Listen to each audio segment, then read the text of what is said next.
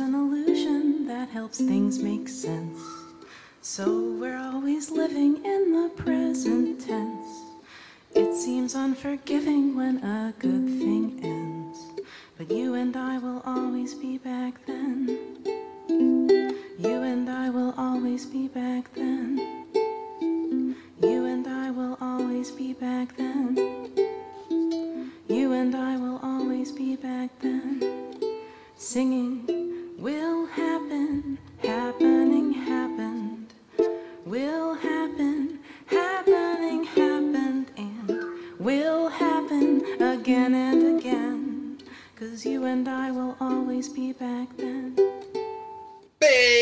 Bem-vindos a mais um Eventual Ocultismo. E nessa semana nós vamos voltar para a nossa série, para o último episódio da nossa série sobre Hora de Aventura. Nesse episódio a gente vai estar cobrindo o, a décima temporada e Terras Distantes, mas sem mais delongas, já introduzindo aqui é, as pessoas que estão me acompanhando nesse episódio, eu primeiro introduzo Vitor Batista. Não teve nenhuma gracinha, não? Já tava esperando aí altas traquinagens de você. Eu tentei pensar em uma, mas eu não consigo. Melhor ainda, o alienígena azul do espaço, Vitor Batista. Nossa, mas aí tu quer me fuder mesmo, né, cara? Tu pegou logo esse desgraçado. Tá bom, olá. Boa, boa tarde a todos. Aqui estamos mais uma vez pro final. Pro final da primeira saga do, do eventual ocultismo, analisando uma coisa dividida em partes, né? Inclusive, já vou falando para vocês. É, acabou a de aventura, mas a gente vai começar outra série dessas e no final a gente vai falar qual vai ser. Não vamos falar agora, né? Mas é que comigo nós também temos aquele que pediu desculpa pra Princesa de Fogo, Pedro. Pode tocar o áudio aí. Acaba, pelo amor de Deus! Acaba, pelo amor de Deus! Acaba! tá assim mesmo? Eu não aguento mais, eu tô assim. Que bom que acabou. Graças Caramba. É um, é um cara realmente amargo com a vida, né? Revoltado, né? Revoltado. E esse aí que apresentou todos nós, né? O nosso queridíssimo Luca de Grama. Caramba, eu tô muito feliz que você me fez referência do Fernie. Eu tenho os cabelos magníficos do, do Finn sem ter que lidar com, com a situação do Finn. That's why you and I will always be best friends.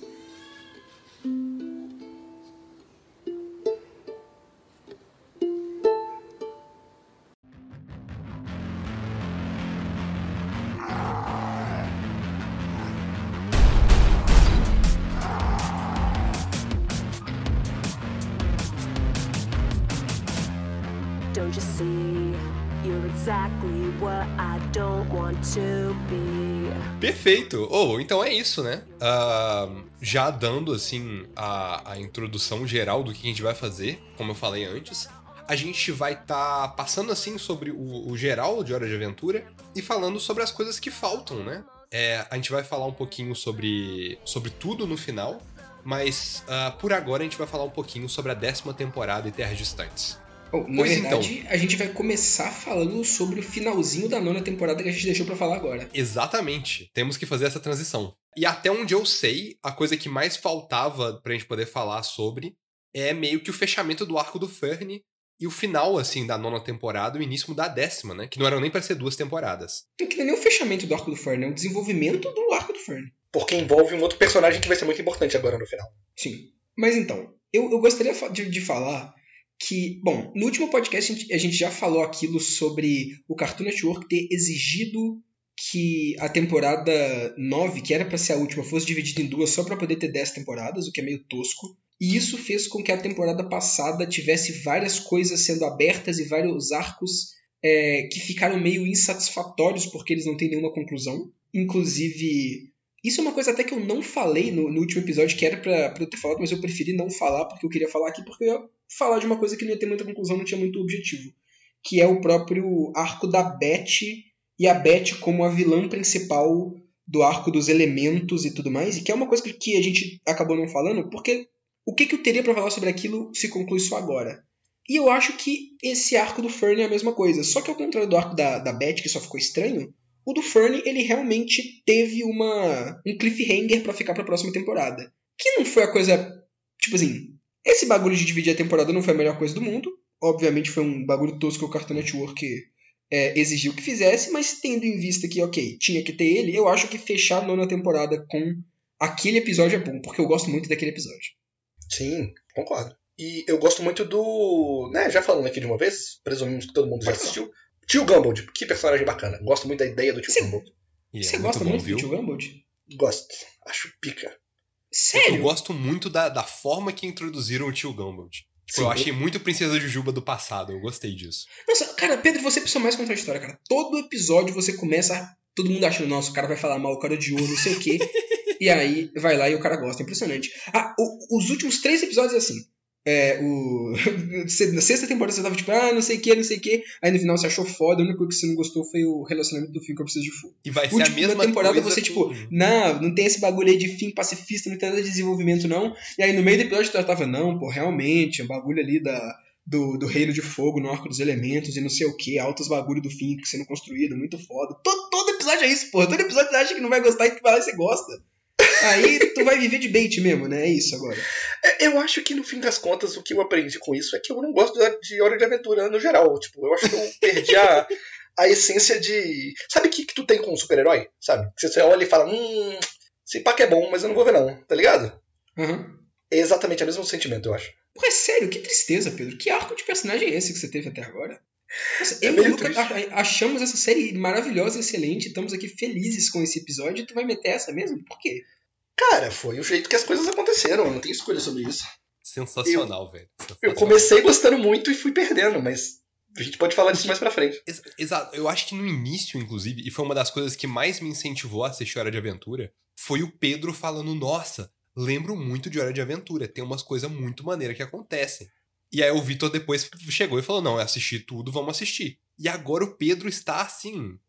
Ele saiu do outro lado da ponte em choque, tendo assistido Hora de Aventura inteira, sem ser cortada, picada no, no sentido episódico, e, cara, interessante você sair desse jeito. É, e assim, eu acho que tudo isso é por causa das expectativas do Pedro, sinceramente. Eu acho que o Pedro é o cara que perdeu a magia exatamente porque tinha uma, uma memória falsa de Hora de Aventura da, da- sei lá, tipo, Mas da eu- infância. Eu acho que isso daí é uma experiência pra muita gente, viu, Vitor?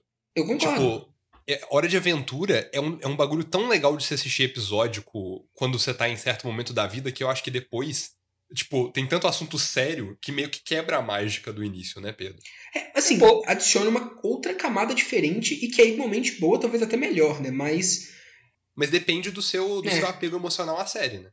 né, é, depende do quanto você vai conseguir desapegar de algumas coisas pra focar em outras e tal. E também tem a, a parte de que, bom, a gente já tá falando aqui, é verdade, a série tem seus altos e baixos. Os altos, pra mim, são muito mais altos do que os baixos, mas principalmente mais nessas últimas temporadas tem, tem muita coisa questionável, de fato. Com certeza. E eu tinha uma memória melhor, é, tipo, logo depois de ter assistido do que eu tenho agora. Você tipo, saiu eu- bem no hype, Eu assim. não tenho isso, não. Eu, Eu saí no hype. eu, eu, eu acho que, tipo, Hora de Aventura, desde quando eu comecei a assistir, tipo, desde antes do Cartoon, que eu já assisti um pouco, mas não assistia tanto também, até quando eu peguei pra assistir de verdade, pro podcast, pra tudo. E é, agora, depois de ter reassistido também, pro, Aham. pra, antes de gravar cada episódio, né? E agora, pensando só depois, continua igualmente bom pra mim. Eu, eu só, eu- é, é aquele tipo de coisa que eu fico. Tipo assim, eu fico feliz que eu tenha visto da, da forma que eu vi, porque as Uhum. discussões são tão interessantes e, e, Com e certeza. tudo que essa série fez é tão legal e tão novo pra animações Mas desse eu não estilo digo- que eu só fico feliz, sabe? Eu não digo no total da série, não. Eu digo do final, do que a gente tá falando sobre hoje. Eu, eu gostei, eu gosto muito da série, mas no geral, as únicas coisas que ficam comigo é. E eu acho que isso, isso mantém o meu personagem desde o primeiro episódio. São as partes mais estruturadas e, tipo, os arcos narrativos da, da Hora de Aventura. Ah, tem não, mas poucos isso aí não tem episódios nenhum. episódicos que grudam comigo de Hora de Aventura, e principalmente nessa última temporada. Isso aqui, não, isso, isso aí é fato demais, né? Essa, os últimas temporadas, a gente já falou isso na, no episódio do Eventual Cultismo passado, né? Os episódios mais episódicos, assim, realmente não estão sendo foco. E Sim. quando tem eles, eles não, não necessariamente são muito bons, assim. Principalmente nessa última temporada, que eu acho que eles são, tipo. Tem pouquíssimos que são bons, tudo bem que a temporada é pequena, mas a Uhum. maior parte deles é bem, bem zoadinho, bem qualquer É. coisa. Ou ele é zoadinho, ou ele é muito focado em fechar o arco de algum personagem, né? E aí tem algumas Sim. coisas legais. Mas vamos falar disso depois. Vamos voltar Vamos. a falar do Fern e do final da nona temporada. Eu gosto muito da. pô, de toda a situação merda do Fernie tentar substituir o Finn e de toda meio que a bola de neve que isso vai virando e como é que isso isso termina, sabe? A cena, to, todas, sei lá, tipo, me, me dá um senso muito muito muito grande de um, peraí que tá passando o carro.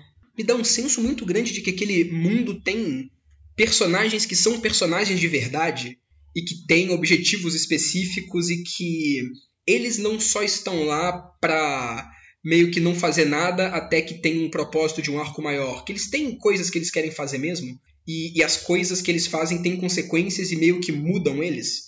Esse episódio do, do Fern me dá muito essa essa essa percepção, sabe? Porque não veio do nada. Te- Os outros episódios dessa temporada tiveram uma construção pro Fern chegar a esse momento de querer prender o fim, de querer substituir o fim e tudo mais. E a conclusão desse episódio eu acho muito muito boa também, muito impactante. Eu não sei como que vocês é, reagiram a ela, mas eu fiquei eu, eu fiquei tipo o fim mesmo, sabe? O final do episódio é o, o Finn foge do lugar que o Fernie prende ele. É, eles estão lutando. O Finn tem aquele braço novo que a meio metálico bizarro que a Princesa Jujuba fez pra ele, que tem um tanto de funcionalidade que ele não sabe. Enquanto ele e o Fern estão lutando, o Finn acidentalmente liga um bagulho que é tipo um, um triturador, um cortador de grama que suga o Fern e só fatia o Fern completamente mata ele acidentalmente. E isso o Fernie no estado mais Lula, Lula Lovecraftiana possível, né?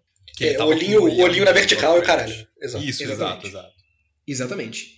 E aí é só o Finn deitado com os pedacinhos de folha do Fern caindo em cima dele. E depois uma das cenas que eu acho, tipo, pra quebrar essa parte dramática que eu acho muito engraçado é o, é o Finn chegando em casa com aquela cara de, de completamente chocado e aí vira o Bimo pra, pra ele e fala: Ah, essa cara, eu conheço essa cara. O Finn sempre faz ela quando ele mata alguém. eu acho isso tão bom. Cara, isso é muito bom, velho. Isso é muito bom. E eu, eu gosto desse sentimento, tipo. É, é- é exatamente o que o Pedro não gosta, mas é tipo. É o sentimento do fim crescido, o fim tendo que lidar com a vida de Não, mas agora ele gosta, legal. agora ele gosta. O Pedro tá no bait, ele gosta disso também. Não gosta, Pedro? Todo beitoso. Eu acho legal, sim. Eu acho bacana. E Eu não ele é gosto dele. Eu não gostei Tá. do procedimento dele crescendo, entendeu? Mas ele crescido não tem nada contra. Justo. E aí Não, é o procedimento catado dele crescendo, o único que você não gosta é a parte da precisa de fogo. Tirando isso, é maneiro. É, justo. Sim. Eu, eu acho o desenvolvimento do fim de Hora de Aventura inteiro muito bom. É muito gradual, mas ele funciona muito bem pra mim.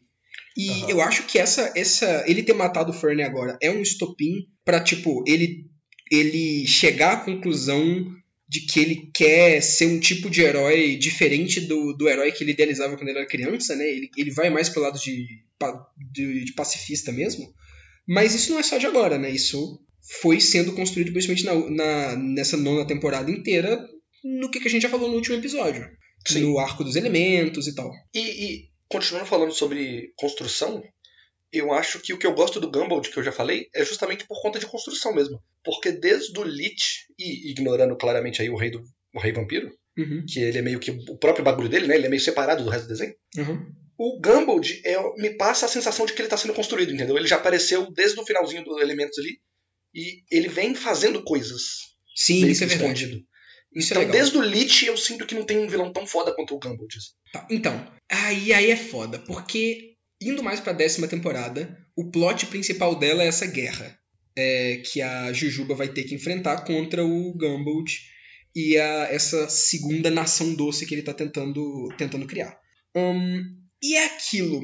Eu acho estranho. Eu acho legal, mas ao mesmo tempo eu acho estranho, principalmente por causa do personagem do Gumball. Porque, por mais que eu ache a ideia dele tá fazendo coisas por baixo dos panos e fazendo coisinhas e que isso tudo vai culminar numa guerra e tipo tudo bem que isso é muito final de série 101, né? Não, a Sim, série é vai verdade. terminar com uma guerra, é muito coisa de série, tipo em questão, tipo, ah, Game of Thrones vai terminar com a puta guerra, não sei o quê. É, Aham. é muito é muito comum esse tipo de saga do último bagulho ser uma mega guerra foda. Mas nesse caso pra mim faz sentido, porque você vê essa guerra chegando e pelo menos a minha sensação que eu tinha vendo essa guerra sendo construída e chegando, principalmente lembrando do episódio do Lemon Hope, do Le- lembra do Lemon Hope no futuro andando e tudo devastado e coisas tipo do Reino Doce, tipo, é, como se fossem máquinas de guerra meio quebradas e tudo mais. Eu fiquei, cara, fudeu. Eu, eu realmente fiquei, porra, fudeu, essa guerra aqui vai ser o que, que vai trazer o, o, o próximo ciclo. O Lich não conseguiu chegar no cometa, mas ele vai chegar nessa porra aqui. Fudeu muito. Vai, vai acabar tudo e vai começar outra coisa. Principalmente com a desgraça da temporada começando no futuro. Os caras foram muito, foram muito bom fazendo isso. A temporada começa um pouquinho. é, Na verdade, o, o, o último episódio, né, tem esse bagulho do futuro, só que já tem muitas coisas sendo colocadas, tipo, olha ali, ó. Tem. Tem. Tem esse futuro aqui que vai ficar tudo bizarro, não sei o que, e você fica, cara, fudeu, fudeu. Vai acabar tudo, vai vir outro ciclo, vai explodir bomba nuclear parte 2 você fica maluco. E, tipo, tu vai vendo a, a, a Jujuba indo pra guerra e tudo, tudo, tudo se construindo pra essa guerra, e você fala, mano, porra, fudeu muito, fudeu muito.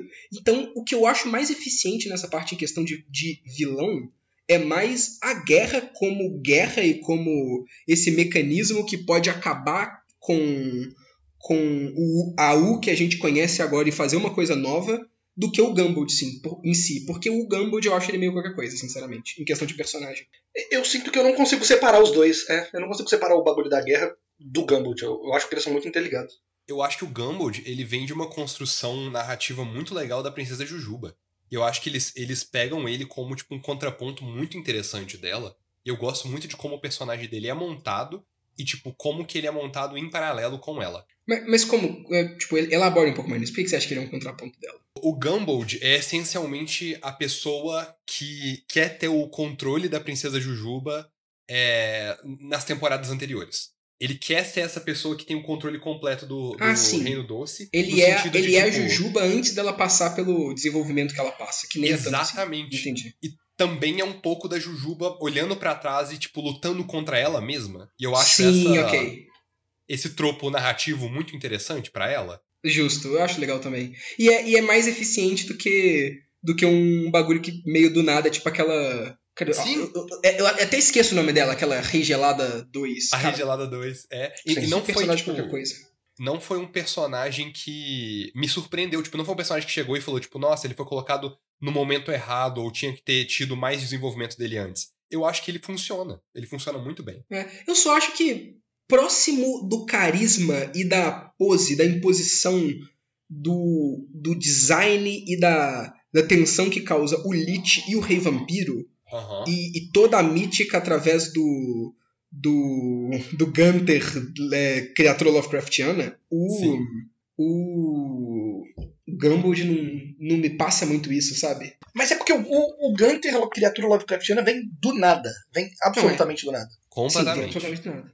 E o Rei Vampiro, como eu já disse, eu sinto que ele é muito separado do resto. Então, o É separado. Sim, ele é muito separado do resto. E, e o Gumball, ele tem um bagulho muito mais interessante do que o Lich, eu acho. Porque o Lich é, tipo, o fim de todas as coisas. Eu não quero matar uma pessoa especificamente, eu quero acabar com todo o universo. O Gumball, ele quer especificamente o Reino Doce. Tipo, ele não quer. é, ele é um, tem- ele é um vilão muito mais específico. Eu acho Sim. que vilões mais específicos em termos de personagem é pra onde essa essa temporada vai mais, até por Com causa do, do Fern quando ele volta, né? Tipo, ele quer o fim especificamente. Aham. O fim, tipo, personagem, não o fim, fim do mundo igual Lich. O fim do mundo. aham. Até o próprio Jake, que não tem meio que um vilão dele, assim, aparece a porra do Alien pai dele lá do nada pra, pra encher o saco também. Sim. Então sim. essa temporada é muito sobre isso. É, exatamente. Inclusive, o que, que vocês acham? Acho que a gente podia, tipo. Eu, eu- não tenho tanto interesse em falar sobre os episódios especificamente, a não ser quando a gente estiver Uhum. falando sobre, tipo, episódios favoritos depois. Perfeito. É, o que, vocês acharam dos fechamentos de arcos desses personagens? Antes da gente falar sobre o final mesmo. Olha, eu acho válido a gente falar um pouco disso, bastante disso, aí, nossa, trem buzinando. Eu acho válido a gente falar disso agora, porque com essa percepção de que os vilões são muito mais pessoais e que essa temporada, como a segunda metade do que seria uma temporada inteira, tá aí mais pra poder fechar arco, esses arcos que ela tá fechando são arcos de personagem, não necessariamente arcos de plot. Exatamente. E, e é por isso que os vilões são vilões de personagem e não vilões de plot, entre aspas. Até porque eu acho que não, não tem fechamento de nenhum plot mesmo nessa. É, a não ser no final o bagulho da guerra, mas é, é muito mais o fechamento do arco de cada personagem, né? Exa- Até aquilo é mais arco de, de personagem da Princesa Jujuba do que realmente um arco Sim. tipo, de Jill, exatamente. Mas é, eu só queria falar isso porque a gente vê como que Hora de Aventura é um bagulho muito character driven, né? Sim, Bastante. Ele é, é, tipo, sempre foi, é claro, até porque, né? É episódico, a não ser quando tá focando em algum personagem específico. Mas aqui a gente vê que o que que. Tipo, ele não vai abandonar isso, sabe? Isso eu gosto. Porque tem muita série que é muito character driven, mas chega no final e só porque tem que ter um final épico, aí vai fazer um bagulho de plot que não tem muita relação com os personagens e não amarra bem as coisas. Hora de Aventura, felizmente, não se rendeu a isso. Ele tem um bagulho mega grande de plot no final dessa temporada que acontece, só que é, ele consegue fazer isso ao mesmo tempo que ele amarra tão bem os arcos de cada um dos personagens que é, acaba que não tem problema ser um, um mega complicador gigantesco que surgiu pro mundo de O. Porque tá tendo foco em cada um dos personagens mesmo, e essa temporada tá de fato se dedicando a fechar o arco de cada um deles. É muito legal. Eles estão nessa até o final e a gente pode falar mais um pouco disso. Quem que vocês querem Pode. começar? Porque tem muita gente que, que tem conclusões aí nessa, nessa temporada.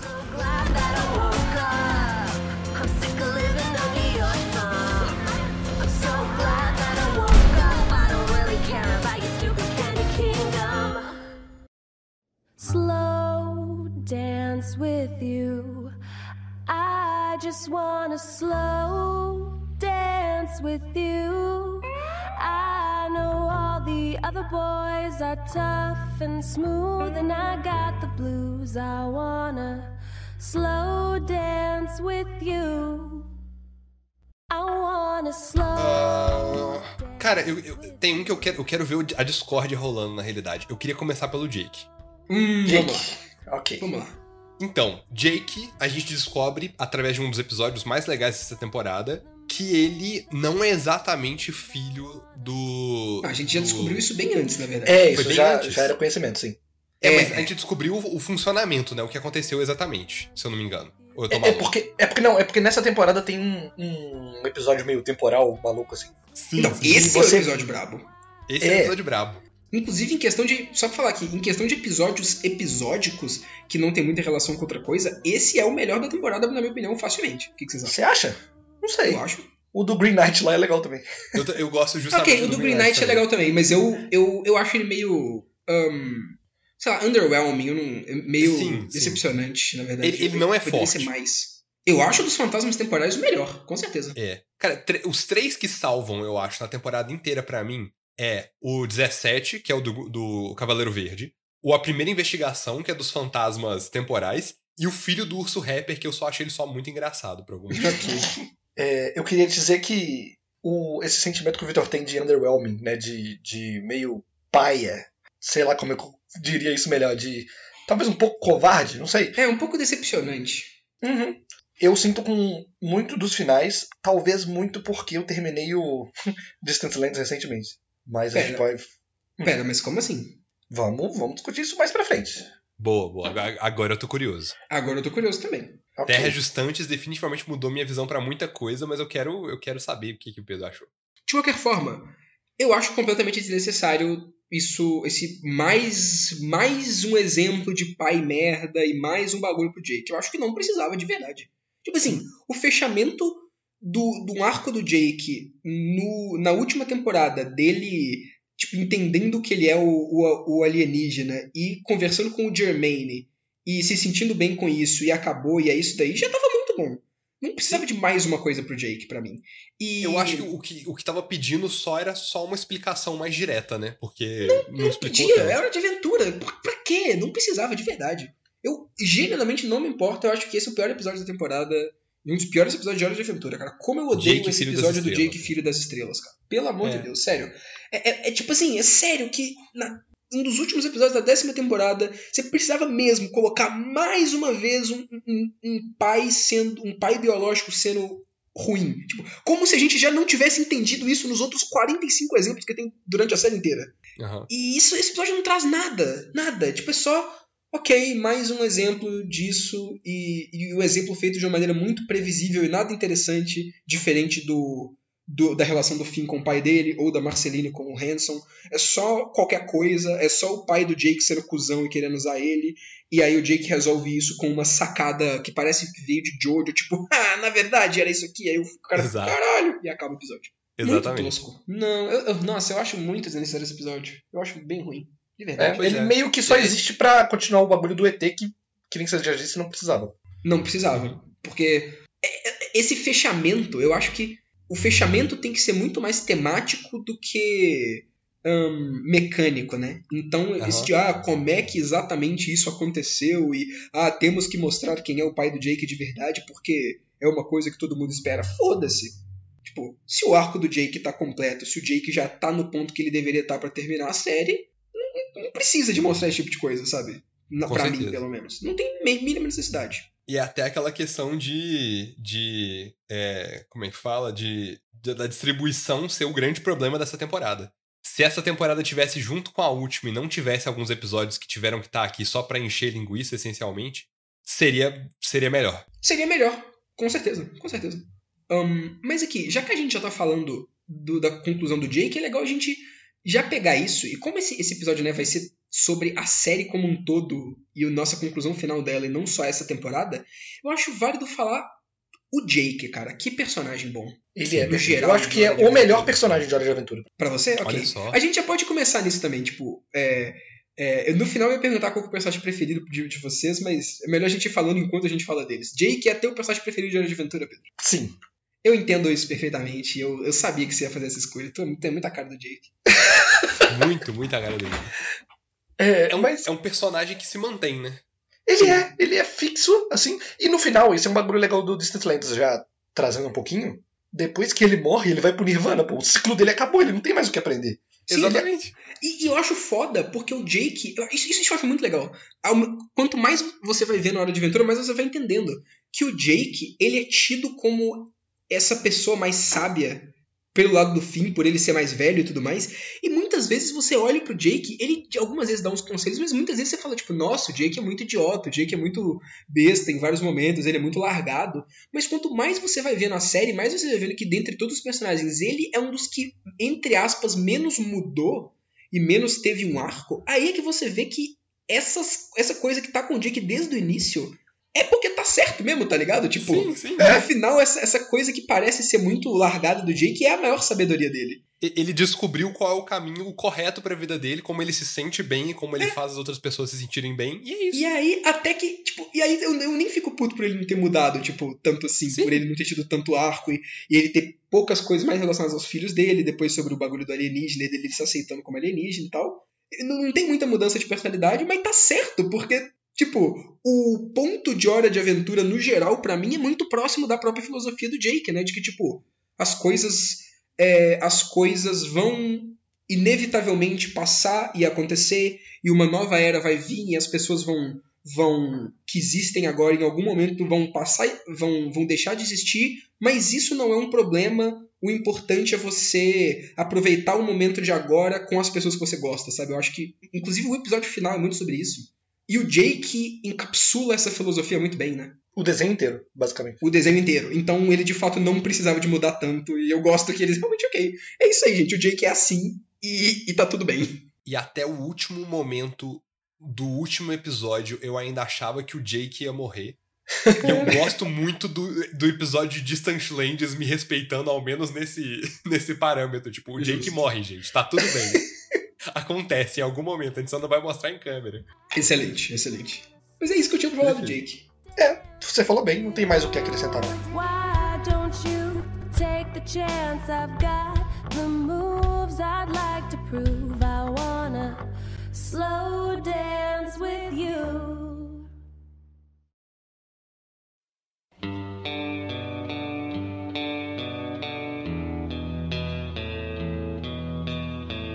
Tem mais algum outro arco que vocês querem falar de algum personagem específico? Pô, com certeza. Eu. Tem, Hum. tem a própria Princesa de Fogo, né? Que tem um arco interessante. Que é o arco mais aleatório de todos, mas de alguma forma, você olha e ele fala, ok, ele é satisfatório. De alguma forma ele é satisfatório. Por que, que ele é satisfatório? o Pedro Puto. Por, por que ele não é satisfatório? Por que ele não seria satisfatório? Caramba, o- a conclusão do arco dela é ela fazendo uma batalha de rap com um urso numa arena, velho. Caralho, Pedro, eu achei que você ia ser o, o maior apoiador disso. Eu também achei que você ia ser maravilhoso. Isso é maravilhoso, Pedro. Tu queria o sinceramente? Caramba, eu não sei o que eu queria, tá ligado? Eu acho que ela já tinha resolvido. A partir do momento que ela resolve o bagulho dela com o pai dela, ela já tá resolvido. Não, é exatamente. Ela resolve o bagulho com o pai dela e ela chega à conclusão de que ela não precisa é, governar o, o reino de fogo igual o pai dela, não precisa ser do mal, entre aspas, né? E o Exato. que, que ela vai fazer da vida dela? E esse episódio é tipo come na face dela, sabe? É o, o, o arco dela vendo, ok, o que, que eu quero fazer? Eu quero ser rapper. Ela venceu o pai pra finalmente ter a vida dela. É, e eu, eu gosto do quão aleatório é isso, porque tal qual a- o relacionamento do Finn com ela, que você não gosta tanto, Pedro, por acabar sendo, na minha opinião, muito, muito realista de como seria um relacionamento de uma pessoa imatura, eu gosto muito desse final dela porque ele é muito realista em termos de. Ah, As pessoas, muitas vezes, elas têm algum hobby, têm algum interesse e tudo mais, e que não é muito expressado o tempo todo, não precisa ser uma coisa tipo, nossa, essa é, que normalmente era uma, em séries e tal, que ah, essa pessoa sempre sonhou em ser tal coisa, mas ela não consegue, então ela vai lutar pra isso e tudo mais. Não, é só um bagulho que tipo, ok, eu me decidi, eu acho que vai ser isso aqui mesmo. Veio meio do nada pra observadores é, exteriores, né, Pra pessoas que não estão muito no, no, no contexto dela, mas eu acredito que tipo para ela e para as coisas que ela gostava fez muito sentido. E eu acho isso muito realista, porque nossa, tem tanta gente que eu, sei lá, estudei com a pessoa no ensino médio e aí eu vejo agora e o que, que ela tá fazendo da vida é, hum, hum, parece que não tem absolutamente nada a ver com as coisas que ela gostava, com as coisas que eu imaginaria. Mas aparentemente a pessoa tá lá fazendo, tá curtindo, tá fazendo as coisas. Eu fico, porra, ok, tudo bem. É esse caminho que a pessoa decidiu. Eu nunca teria imaginado. Não era próximo o suficiente dela pra pra entender que ela gostaria de fazer isso, que ela iria pra esse caminho. Aham. Dá muito essa vibe, sabe? Tipo, se essa história fosse mais focada na Precisa de Fogo, a gente provavelmente teria um arco de dela. Como não é, só aconteceu fora da tela sem a gente ver e fica todo mundo tipo, ok. É isso aí, então.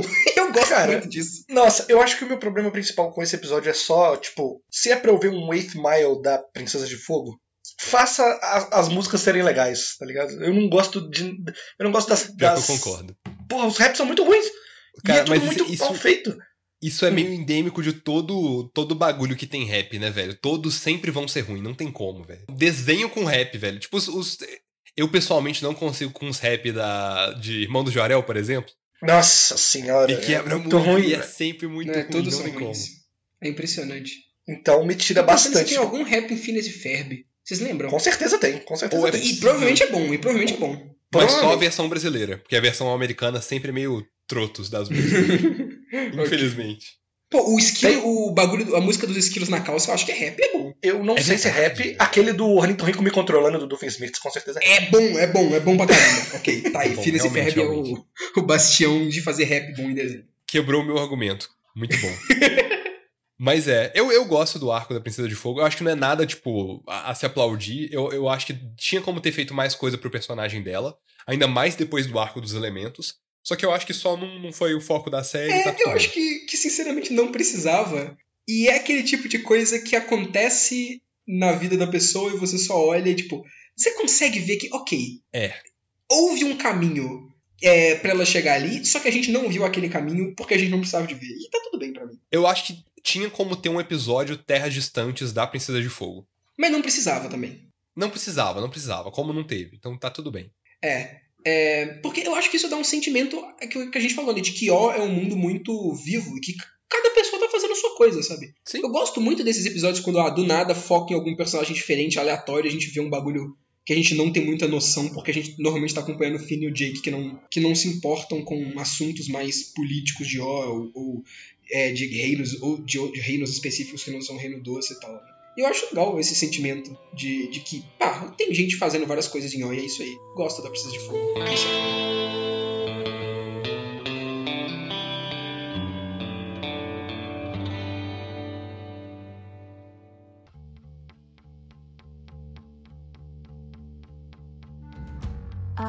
Don't know what to do without you. I don't know where to put my hands. I've been trying to lay my head down, but I'm writing this at 3 a.m.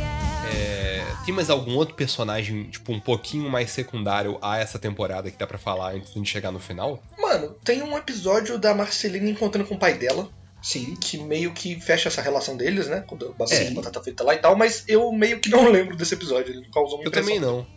É que o arco dela já foi tão bem fechado na última É. temporada que assim. Eu acho que é só a, a, a, tipo, ponto final da série no discurso de que no final a tua família é é, é você você, que escolhe, né? escolhe, basicamente. E que Uhum. algumas vezes, tipo, não é só porque a pessoa é seu familiar que você tem que aturar tudo que ele faz porque ele te ama e esse papo é tipo, muitas vezes é verdade, mas não todas as vezes.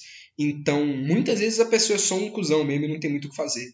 E eu acho que esse é o ponto desse, desse, desse final desse arco, sabe? É que é, a Marceline chegando à conclusão de que o pai dela é o, um demônio absurdo, líder da noito, noitosfera e nunca vai mudar e ela nunca vai se entender com ele, sabe? E é isso, sabe? Ela não, não precisa ficar nessa angústia de ficar é, se culpando por não não tá dando uma chance para ele, ou de ficar querendo, ok, talvez agora ele mude. Não, foda-se, sabe? Ele não vai mudar. E é isso. É uma Exatamente. mensagem muito estranha e inesperada para um desenho animado passar, mas eu vejo um certo valor nela, sabe? Com certeza.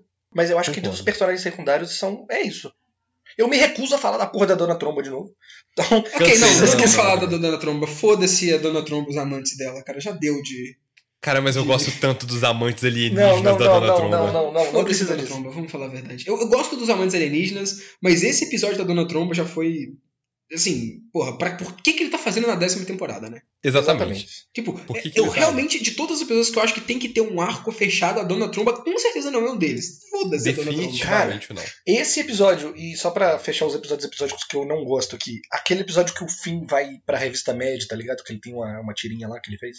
É verdade, tem esse episódio, né? Mano, foda-se também. Por que que isso tá aqui agora? Tá ligado? Foi, um- É. foi um episódio que eu assisti fazendo outra coisa definitivamente. É, exatamente. E o pior é que essa temporada ela teria tão mais impacto em questão de construção pra, pra, esse, pra, pra essa coisa que poderia ser um possível fim com a guerra e tudo mais, um possível fim, no caso fim, não o personagem. É difícil falar de A finalidade, a finalidade. Exatamente. Terminando para mais o final de um, de um ciclo com a guerra e tendo uma, uma tensão para esse, pra esse, esse lado, caso os episódios não não tivessem tão dispersos assim, sabe? E os episódios tivessem um tom mais bem definido. Eu acho que isso é algo que faria muito bem para essas temporadas mais recentes. Porque as temporadas com um milhão de episódios e com de vez em quando tem um arco, de vez em quando tem uns episódios episódicos divertidos, funcionava antes. Mas agora, é o que eu tô falando na última temporada, Pedro. Agora, que tá tão focado é estranho quando tem esses episódios episódicos, ainda mais por eles não serem, por eles não serem tão bons, porque eles quebram muito o clima e o ritmo das coisas. Sim. Demais. Então esse tipo de episódio, ele é meio qualquer coisa, só que ele, ele seria um qualquer coisa ok nas outras temporadas, mas aqui, nesse momento, ele quebra tanto a. Machuca, né? É, ele quebra tanto o sentimento de final e de caramba, tá vindo uma guerra que pode que pode acabar com o e do jeito que a gente conhece, como que isso vai se resolver e tal. É bizarro o jeito que esses Oh, episódios e estão o que vocês acham da Final Girl, a, a maga caçadora? Olha, o que eu acho, assim, em, por alto, é que agora que o Finn aprendeu a se relacionar com pessoas, ele não sente a necessidade de ruxar esse relacionamento. Sim, Então sim. ele meio que nunca se conclui, mas não precisa. Eventualmente deve Uhum. acontecer alguma coisa. Ou não, É, não sei. Ou não, e tá tudo bem, foda-se, não É. importa. Exatamente. É porque não, não, não importa mais. Hora de Aventura já não é mais uma série sobre romance. O fim já está crescido e não é tipo uma criança sobre É, romance. o Então, romance na vida do Finn era mais pra poder é, fazer com que ele se desenvolvesse, se entendesse melhor esse tipo de relação interpessoal, do que de fato pra construir um romance. Então o romance não importa, sabe? O importante, eu acho que o importante pro Finn nessa temporada é ele pôr em prática as coisas que ele aprendeu nas outras temporadas, porque o arco dele já tá terminado. sim. Então toda essa temporada é isso, tipo, ele pondo em prática é, o que, que ele aprendeu sobre relacionamento, tendo um relacionamento mais saudável, um início de relacionamento mais saudável com a maga caçadora. E depois tem ele pondo em prática o que, que ele aprendeu sobre ser um herói ao tentar resolver as formas, as, as coisas sem violência igual ele fez mais pro final da série. É tudo isso, sabe? Eu gosto disso. É, agora é, o, é, o- é tipo a série mostrando como que o, o novo fim lida com os, os problemas e com as coisas da vida dele. Eu acho legal. Uhum. Serve bem pra poder mostrar como que esse personagem teve um desenvolvimento muito grande ao longo dessa série, sabe? E cresceu de verdade. Gosto disso. Com certeza. Eu gosto. Eu acho, eu acho, tipo, até a forma que eles apresentam isso bem crescida e bem interessante.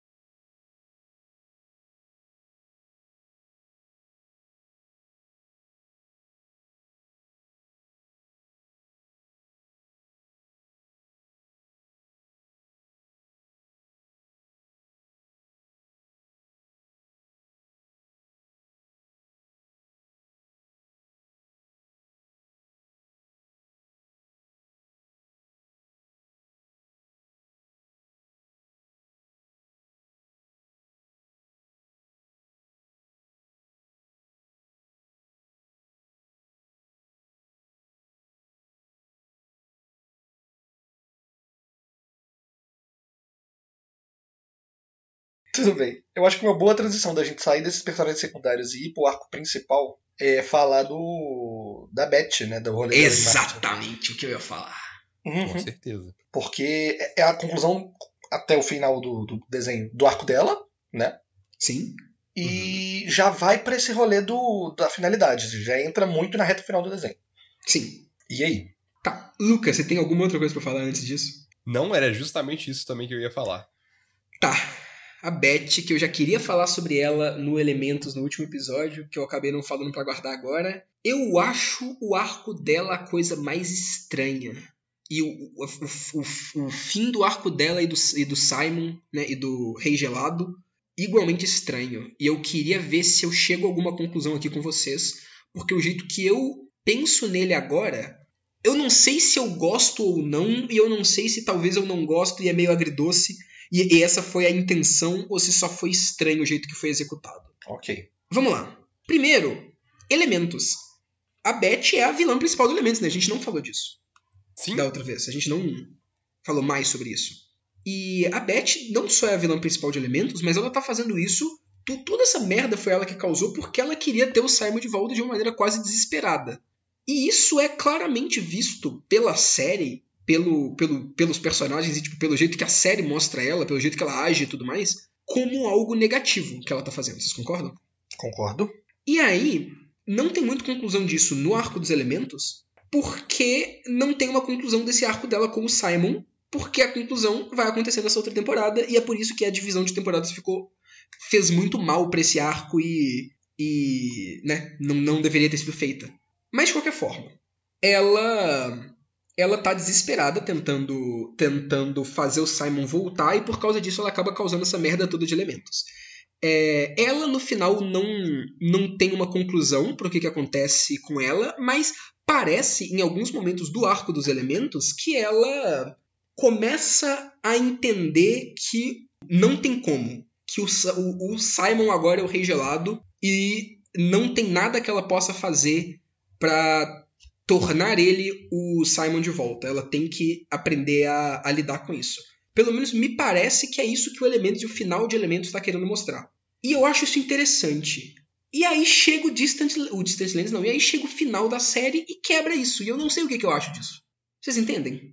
Eu acho covarde, simplesmente. Eu acho que a, a primeira mensagem que você chegou é muito interessante, né? As pessoas não voltam, as pessoas elas, você encontra elas e elas vão mudando. E é isso que acontece. Tipo, eu não, eu não acho o arco da Beth tão covarde assim. Pelo simples fato que eu acho que, tipo, o personagem da Beth nunca, ao menos depois dela pegar o chapéu do, do Homem Mágico, nunca foi montado como um personagem estável. E eu acho que o final dela sempre era ligado ao final do Rei do Gelo. Cara, do Rei E, do tipo, Gelo. Nem Rei. Rei do Gelo. Não é rei gelado, rei, rei do gelo, rei gelado. É, então eu acho que a pegada dela também, com a conexão com o, o, Homem Mágico, na, na esposa dele, com o Golbe, com tudo mais, sempre foi o final mais interessante pra ter com a Beth. Eu acho que o que realmente trai o, o personagem da Beth é o ciclo dos elementos, de certa maneira. Mas aí que tá, Luca. Vamos lá. Eu concordo. Eu acho legal o fato dela virar a mulher mágica e pro bagulho do homem mágico. Eu acho interessante o fato é, dela ir pra esse caminho de, de se vilanizar. Mas eu acho que isso Aham. tem que ter um payoff. Tipo, ela é uma vilã. Tudo bem. Tendo em vista que ela é uma vilã, o que ela quer e o objetivo dela é errado, porque ela é uma vilã. Ela tá sendo mostrada como vilã. Sim. Então, que isso tenha repercussões, né? Que Mas isso, de fato, seja mostrado como algo como algo errado e Aham. não como algo correto de se fazer. E eu acho que não foi o que a série fez. Ou a série mostrou ela como uma personagem ambígua e Aham. que poderia ter uma redenção, e, e- mas que a série foi covarde e não fez ela aprender a lição que ela tinha que aprender. Ou a Aham. série fez transformou ela numa vilã e depois simplesmente esqueceu disso em prol da. da Do final. É, do, do final de ai meu Deus, vamos ter o Rei Gelado virar o Simon de volta.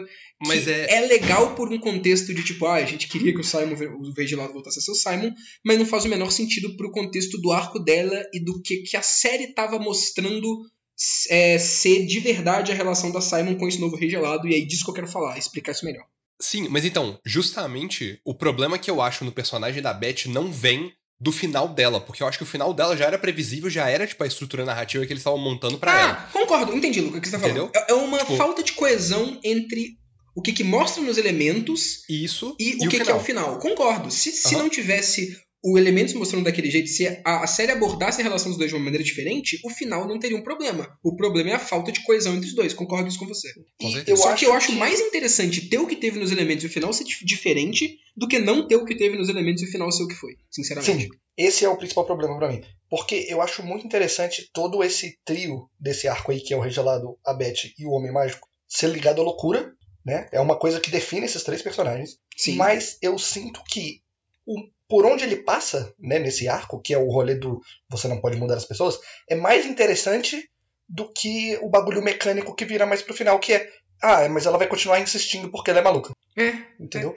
A resolução Sim. que eles chegam não é tão engraçada. Não é, não é engraçada. é- não é tão satisfatória. é- e eu acho que a outra parte era interessante, a, o que estava sendo construído é interessante, porque parecia que a série estava querendo mostrar de fato que o Rei Gelado, ele não é o Simon amaldiçoado. O Rei Gelado é uma outra pessoa, sabe? Ele é uma outra pessoa e não é a pessoa que a Beth conhecia, que a Beth amava e que a Beth idealizava.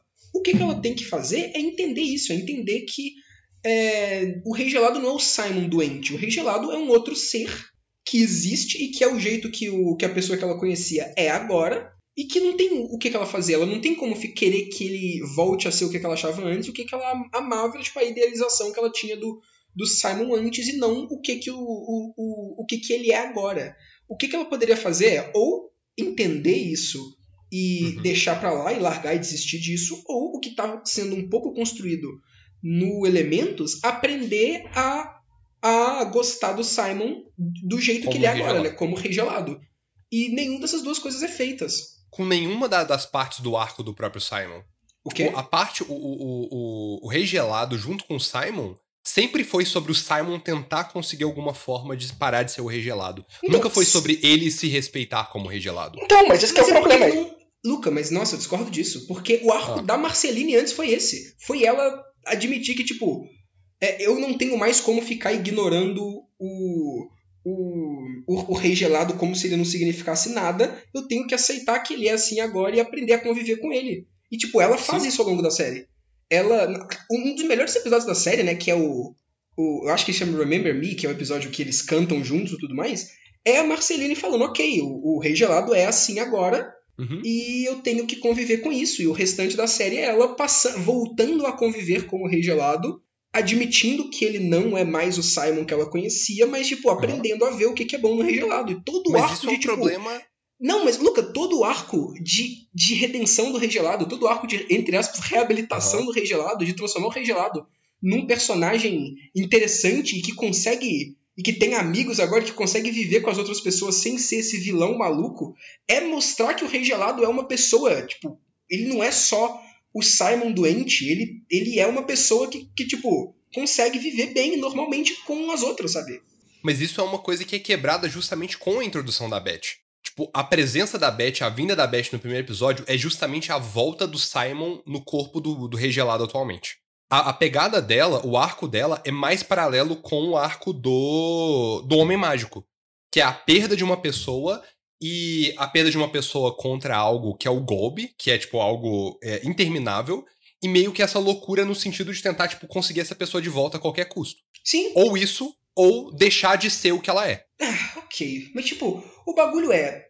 Ainda assim, foi construído pro Rei Gelado, pra tipo, mostrar o Rei Gelado como uma pessoa por si só e uma pessoa é, digna e válida, e uma pessoa que Sim. merece é, ser respeitada e ser, tipo, estar junto com as outras pessoas igual qualquer outra. E ver a Beth tratando o Rei Gelado como uma coisa que o Simon que o Simon, tipo, um Simon corrompido e no final fazendo o Simon voltar ao normal no final da série, Aham. é muito estranho e é horrível. Tipo assim, pra mim aquilo não é tipo, ah, que legal. O Rei Gelado voltou a ser o Simon. É puta que pariu, o Rei Gelado morreu. Pra mim o Rei Exato. Gelado morreu no final da série. Eu odeio isso. Não, Entendeu? eu, eu acho nunca gostei do estranho. Rei Gelado. Eu acho que essa, essa é a. Nossa, a o Rei grande Gelado, questão. eu vou falar que o Rei Gelado é o meu personagem preferido da de, de de Olha só. Eu fiquei muito triste quando ele morreu. Vai se fuder. Pra mim, ele morreu naquilo ali. Eu acho horrível. Eu acho que o fato da, da Beth não ter conseguido ficar junto com ele, né? De ter sido sugada pra dentro do golpe e tudo mais e virar ele. É. Deixa meio, meio sem sentido até, né? O final. Não, não é que deixa esse sentido. É tipo a retribuição kármica por ela ter feito isso. Tipo assim, ok, Caramba. tu quis. Tu quis. É, tu quis é, quebrar o, o, o destino aí e fazer com que, tipo, não, e não aprender a tua lição e, e, e quis fazer o Rei Gelado voltar mesmo o Rei Gelado voltar a ser o Simon, mesmo isso não sendo correto, ok, mas tu não vai poder ficar com ele. Mandou ela pra puta que pariu. É, isso pra mim foi o bad ending do arco da Beth. Se eu tivesse jogando com a Beth, eu teria feito diferente, teria escolhido diferente. Aham. Eu acho, eu acho covarde da série. Eu acho que tinha que. que não tão covarde assim, porque, porque pelo menos eles fizeram com que a Beth é, fosse embora e não conseguiu, e não conseguiu fazer ela ficar junto com o, o Simon. Isso eu gosto. Mas eu concordo 100% com o Pedro e acho que seria muito mais interessante ela vendo e admitindo que, ok, o Rei Gelado é uma pessoa, ele não é o Simon corrompido, eu tenho que aprender a, a, a, a conviver com isso, eu tenho que admitir que o Simon não existe mais e que agora o Rei Gelado é, é essa pessoa. Exato. Eu acho que isso seria muito melhor, e sinceramente, eu fico muito triste com a morte do Rei Gelado. Do jeito que acaba, parece que eles falaram, pô, a gente mostrou o Simon nas fitas, né? Ele tem que terminar daquele jeito lá pra ser final feliz. É, exatamente, Pedro. Tipo, ah, todo mundo quer ver o Simon, o Rei Gelado voltar a ser o Simon. Vamos fazer isso. Sendo que não, porra. Rei Gelado é muito mais maneiro que o Simon. Ah, eu não sou muito fã do Rei Gelado. Ah, Mas eu maluco. concordo que o personagem do Simon, até quando ele reaparece em Terras Distantes, ele tá meio jogado, ele não tem um propósito. É. Eu, E não é um, um propósito no sentido do arco dele terminou. O arco dele só não, não funciona. Fica meio quebrado no final. Ah, ok. É, é por- porque é um bagulho que não teve nada relacionado a ele, sabe? É só tipo, ah, ela transformou ele e agora ele tá lá. Não teve nada Sim. pessoal dele que justificou ele voltar a ser o Simon. É. Nada. Foi só um, um, entre aspas, Deus Ex Machina pra poder fazer essa coisa que foi mais, meio que um fanservice. E eu Sim. acho que, por mais que esse episódio final de Hora de Aventura tenha um tanto de fanservice, a maior parte são fanservices bons, acho que isso foi o, o fanservice ruim. Eu acho que se tem uma coisa que eu tenho pra reclamar do episódio final de Hora de Aventura é essa conclusão do arco da Beth do Simon. Eu realmente não gosto. Válido, válido. Mas e o final? Exatamente, falamos da parte ruim, vamos falar da parte boa, porque puta que pariu, que episódio final maravilhoso. cara. Nossa. Muito Mas bom. você não quer falar um pouco da construção do. Ah, não, foda-se. É, a pessoa viu, a pessoa sabe, ok. Episódio final. assim, você tem alguma coisa interessante pra falar e pra analisar sobre essa construção? Porque, ok, a guerra foi construindo, papapá, papapá, chegou no momento em que tá todo mundo se matando louco, o Finn tá querendo ser pacifista. Eu acho que a única coisa interessante pra falar é como que o Finn tá tentando fazer essa abordagem pacifista e como que o. tipo assim, é legal isso, mas ao mesmo tempo o. O, o rei, o, o Gumball, ele tipo, "Oh, não, ele não vai mudar não, ele, eu vou, vou continuar com a guerra aqui, foda-se. É, sim, mas eu acho ao mesmo tempo que é interessante o fato do Gumball de não estar imediatamente é, é, vilanizado, né? Isso eu acho interessante. Sim. Não, é legal. Vitor ficou quieto. Ah, ok. Não, não, Eu achei que você eu ia acho legal. Eu eu só acho que ok, realmente. É, Porque no, no caso de uma guerra, realmente, né? Tipo, as pessoas não é preto no branco assim. As pessoas, né? A princesa Jujuba não tá completamente correta. E o Gumball não tá completamente errado. Nossa, longe disso, longe disso. Exato. Ela deveria pagar pelos erros dela também, né? Que é a grande questão também que eu acho que levanta. Porque foram vários os erros. É, e aí, eu já tenho essa outra questão, né? Porque a gente não falou de uma possível conclusão de um arco pra Jujuba. E eu, Aham. sinceramente, acho que, por mais que ela tenha melhorado, principalmente depois do, do tempo que ela parou de ser rainha e passou a, a viver com a Marceline e tudo mais, e depois do arco dos elementos que ela viu a versão. Ele é, tipo, a versão extrema do, da ideologia de dominação e de controle dela. Ela, tudo bem, ela, ela teve uma certa é, um arco que ela. mas ainda assim, ainda assim, continua fascista, né? Tipo, e o negócio é, eu não me importo com isso, eu não, eu não sei se eu estou sendo errado nisso, mas porque eu Uhum. gosto muito da personagem dela, eu acho muito engraçado ela sendo monarquista absurda, então eu não. Eu não, eu não acho isso necessariamente ruim. Com certeza. Inclusive, se não tivesse o meu personagem favorito, ela seria a minha menção aqui agora. É, exatamente. Se eu não fosse o Rei Gelado, a Jujuba seria minha personagem favorita, sinceramente. Aham. É, ela é muito boa, ela é muito boa, ela é muito bem construída. Eu acho muito legal, tipo, as propostas que eles têm com, essa, com a personagem dela, e eu acho que É. eles, eles acertam muito em cheio. É bom demais o quanto que ela vai. é, tipo, ela parece que ela serve pra quebrar todo. Tipo, e fingir, beitando as pessoas e depois quebrando logo em seguida os estereótipos de qualquer tipo de princesa em cenário de fantasia mágica Sim. desse estilo, sabe? Sim, Tipo, primeiro ela ah, parece que é a princesa de clássica de contos de fada. Mas aí você vê que, não, ela não é só. é, no início, né? Você vê, não, ela não é só a princesa de contos de fada porque ela tem esse bagulho dela ser mega cientista, inteligente, papapá. Aí depois você pensa, ah, ela é o clássico de. Quando tem um trio de, de personagens, tipo Finn, Jake e Jujuba, é sempre a menina desse trio, a mulher desse trio, é a mais inteligente, né? Tipo, o, o Harry, Rony e Hermione. Então, tipo, é outro estereótipo um pouco mais moderno do que o estereótipo de princesa, mas ainda assim, a menina inteligente é um estereótipo que existe muito. É, e aí, é, e é, tipo, é mais inteligente, mais certinha do que os outros, enquanto os moleques são meio loucos, sabe? Mas aí, tipo, não! Esse estereótipo é quebrado de novo, porque ela é uma fascista, monarquista, absurda, que comete crimes de guerra e tá manipulando as coisas. Aham. A inteligência dela não é, é zero inteligência emocional, né? Inteligência, tipo, para destruição É. e ciência. E, tipo, e essa bagulho dela ser certinha não é completamente verdade também, né? Tipo, ela só é, tipo, cumpre esse papel de princesa mais pela aparência do reino, mas ela tá fazendo um tanto de coisa errada, absurda por baixo dos panos, tá ligado? Aham. E aí, pô, eu, eu, eu gosto muito dessa. Parece que a Jujuba é feita só pra poder beitar que ela vai ter um estereótipo e depois quebrar esse estereótipo. E depois tem o próprio relacionamento dela com a Marceline, né? Então, é só vezes e vezes e vezes seguidas dela, dela fazendo isso. Eu acho muito engraçado, muito bom. Com certeza. Ela é muito boa. Inclusive, p- pra poder. Não, eu vou deixar pra falar isso em Terra Distante. Vamos, vamos continuar então sobre o episódio final. Tá. Olha, eu acho que não. Porra, tem como a gente falar tanto desse episódio final a não ser o quão emocionante que ele é? Porque a gente já falou que ele, que ele conseguiu dar um papel pra todos os personagens, encaixar todo mundo ali e, e fazer Sim. essas coisas de maneira satisfatória. Tem Que é muito golpe, impressionante, honestamente. Tem muito personagem. É, cara. E acho que o máximo que dá pra eu falar de. de. sem ficar só falando como é que eu gostei, papapá, e fazer um. falar de alguma coisa mais interessante, é como que eu gosto da escolha dele ter começado no futuro, No né? futuro, né? Aham. E eu gosto tanto da aparição do Bimo como, tipo, a coisa que sobreviveu além dos tempos. Eu acho isso tão legal. E, e eu acho interessante também, porque quando a gente, a gente vê esse tipo de coisa muito louca e a gente não entende, porra, do que que. Principalmente mais no início de Aventura, né? O que que é isso? O que que são esses bagulho? É, porque, né? É tudo ruínas de uma sociedade passada. E aí a, a gente só consegue entender quando a gente começa a ver ruínas da nossa sociedade, né? Tipo, um tanto de Sim. carro, de prédio embaixo do mar, no episódio do que o fim. É, do episódio da talassofobia e tal, né? Mas aí quando a gente tá no futuro e a gente é, nesse início do episódio, a gente começa a ver as coisas e como a gente viu a sociedade que foi destruída pra poder essa sociedade existir, mesmo sendo um tanto de coisa maluca, a gente entende, tá ligado? A gente pega um tanto de referenciazinha de coisas que já aconteceram, a gente olha pra aquelas coisas e a gente entende o que, que são aquelas coisas, sabe? A gente Aham. viu o rei gelado, barbudo, voador, bizarro voando, e a gente, ó, ok, isso faz total sentido, porque a gente viu de onde que isso surgiu, tipo.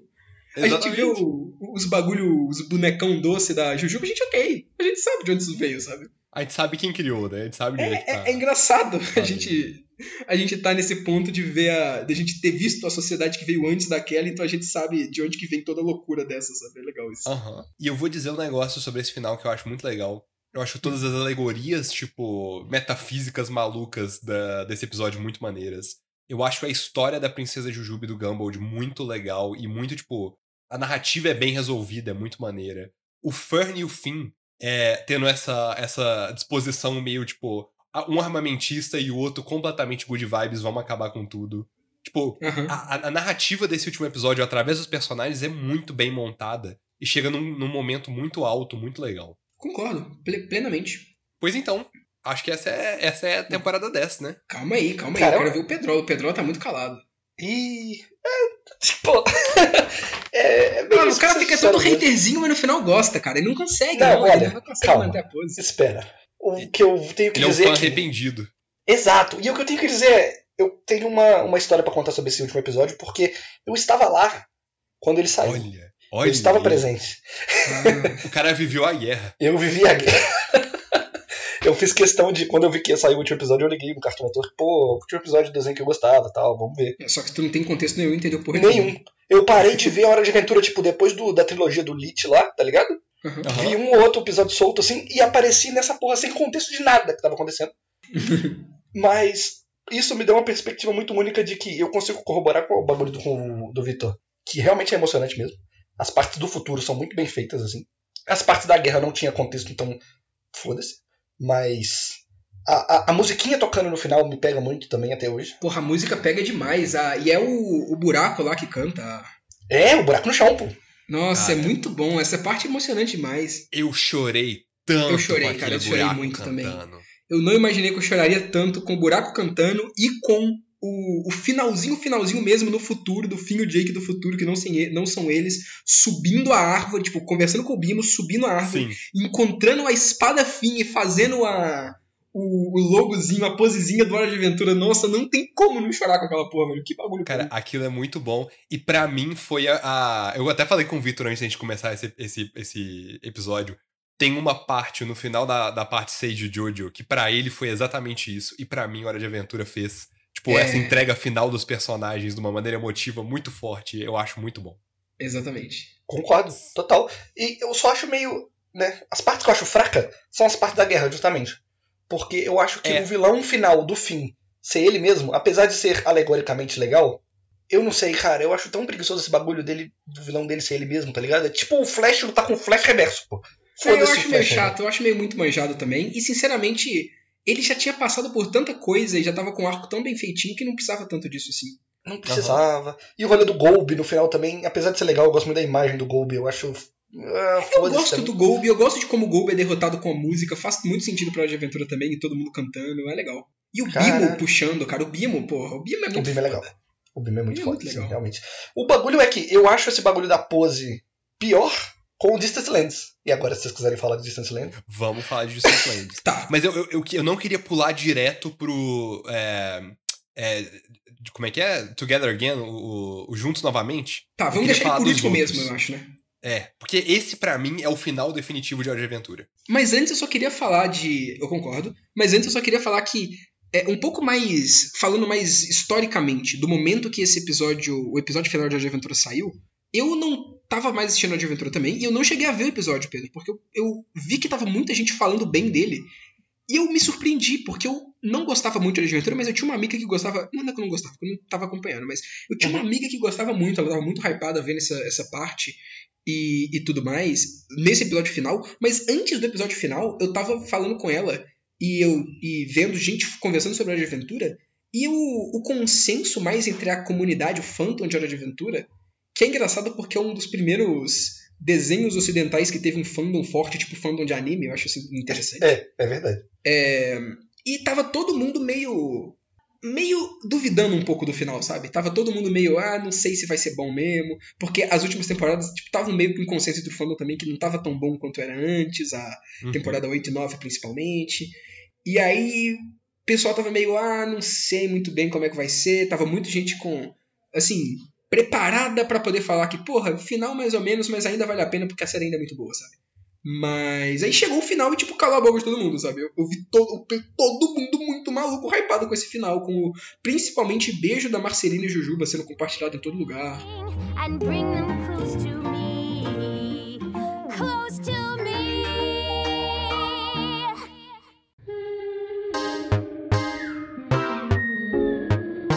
Mas pois então, Terras Distantes. Não, não, não, mas aqui, Tinha- antes da gente ir pro Ah. Terra Distante, eu só queria falar que eu gosto como Hora de Aventura também não traiu a esse discurso principal dele, que eu já falei, né, que o Jake encapsula bem, de que as coisas vão passar e o importante é você estar com as pessoas, tanto por ser um character driven quanto é, pelas coisas que ele foi mostrando mesmo. E, e esse episódio final, começando no futuro e mostrando que, tipo, ok, tá aqui. O que que tá acontecendo aqui é, parece muito importante, mas é só importante porque influencia as pessoas que você gosta no momento atual. No escopo geral, isso é completamente não importante porque isso vai acabar e vai vir outra coisa, mas isso não é motivo para você, tipo, se render a esse um niilismo autodestrutivo, sabe? Tipo, É. é, é, é só um motivo para você aproveitar mais o tempo atual e as pessoas que você gosta agora. Exatamente. E, e- e, tipo, isso é bom, mas não tem como você. não sei se vocês têm esse sentimento, mas eu tenho esse sentimento de que não tem como eu, eu não ficar triste, um pouco triste, vendo o futuro e vendo que o Bimo já esqueceu o nome do fim, sabe? É muito triste isso, vendo que, tipo, como que. Porra, aquela história parecia um bagulho tão incrível, tão, tipo, é isso daqui, é def- definir o destino de U. E aí depois chega na próxima era e ninguém mais sabe quem são essas pessoas, quem foi o maior herói de Uhum. hoje de todos os tempos, que foi Mas- o fim, e o que, que foi essa guerra, e como é que eles venceram o golpe. Ninguém sabe. Mas acaba Pô, sendo mas é- exatamente isso, né, velho? Exato, Vitor. É porque já passou, pô. É o que, que a série apresenta e faz total Uhum. sentido, mas não consigo deixar de não ficar um pouco triste. E é um triste bom, sabe? Não é ruim. Bate no coração, né? Sim, sim. Que eu acho que é exatamente o sentimento de U. É, é tipo, você fica chateado que U realmente é só cíclica. E não tem nada É. que você possa fazer. E tá É. tudo bem, porque essa tá é a realidade bem. das coisas. Aham. É é por isso que o Jake é o cara mais certo, porque ele é o cara que aceita isso de boa, né? Exato. É. E eu fico só no. É isso aí mesmo. E tá tudo. Eu sou É, muito. tá vendo? Porque o Pedro é o Jake, ele não sente com isso. Eu sinto. Ele Exato. não. Ele, é o cara que, sem nem pensar, deixou a Era da Escuridão chegar no Dark Souls, né? Quando a gente tiver no, no, no sei lá, no, no 37 Mundo da Morte procurando pelo Pedro, a gente já sabe onde procurar ele, Vitor. A gente já sabe, a gente já sabe. Já sabe exatamente. Ok, agora vamos pro Distant Lands. Vamos.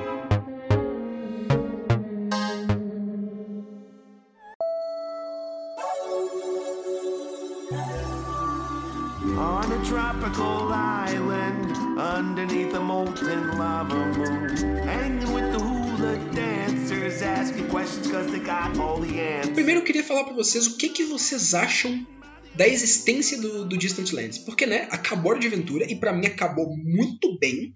Se eu tivesse na, na, nesse Zeitgeist de Hora de Aventura, eu olharia pro anúncio de Distant Lands e ficaria. É. Ok, não precisava, né? Fechou Uhum. bem já. Por que estão fazendo isso? Eu ficaria muito com o pé atrás achando que. Que, porra. não- acabou a série já, não precisava mais de ter essa, essa coisa a mais, esse spin-off e tudo mais. Eu ficaria meio achando que eles podiam estragar as coisas, sinceramente. Eu acharia que é muito Cartoon Network querendo mais dinheiro. Sim, sim. Tipo, eu, eu não fico tão chocado só porque foram três anos depois. Então eu acho que, tipo, teve tempo entre uma coisa e outra.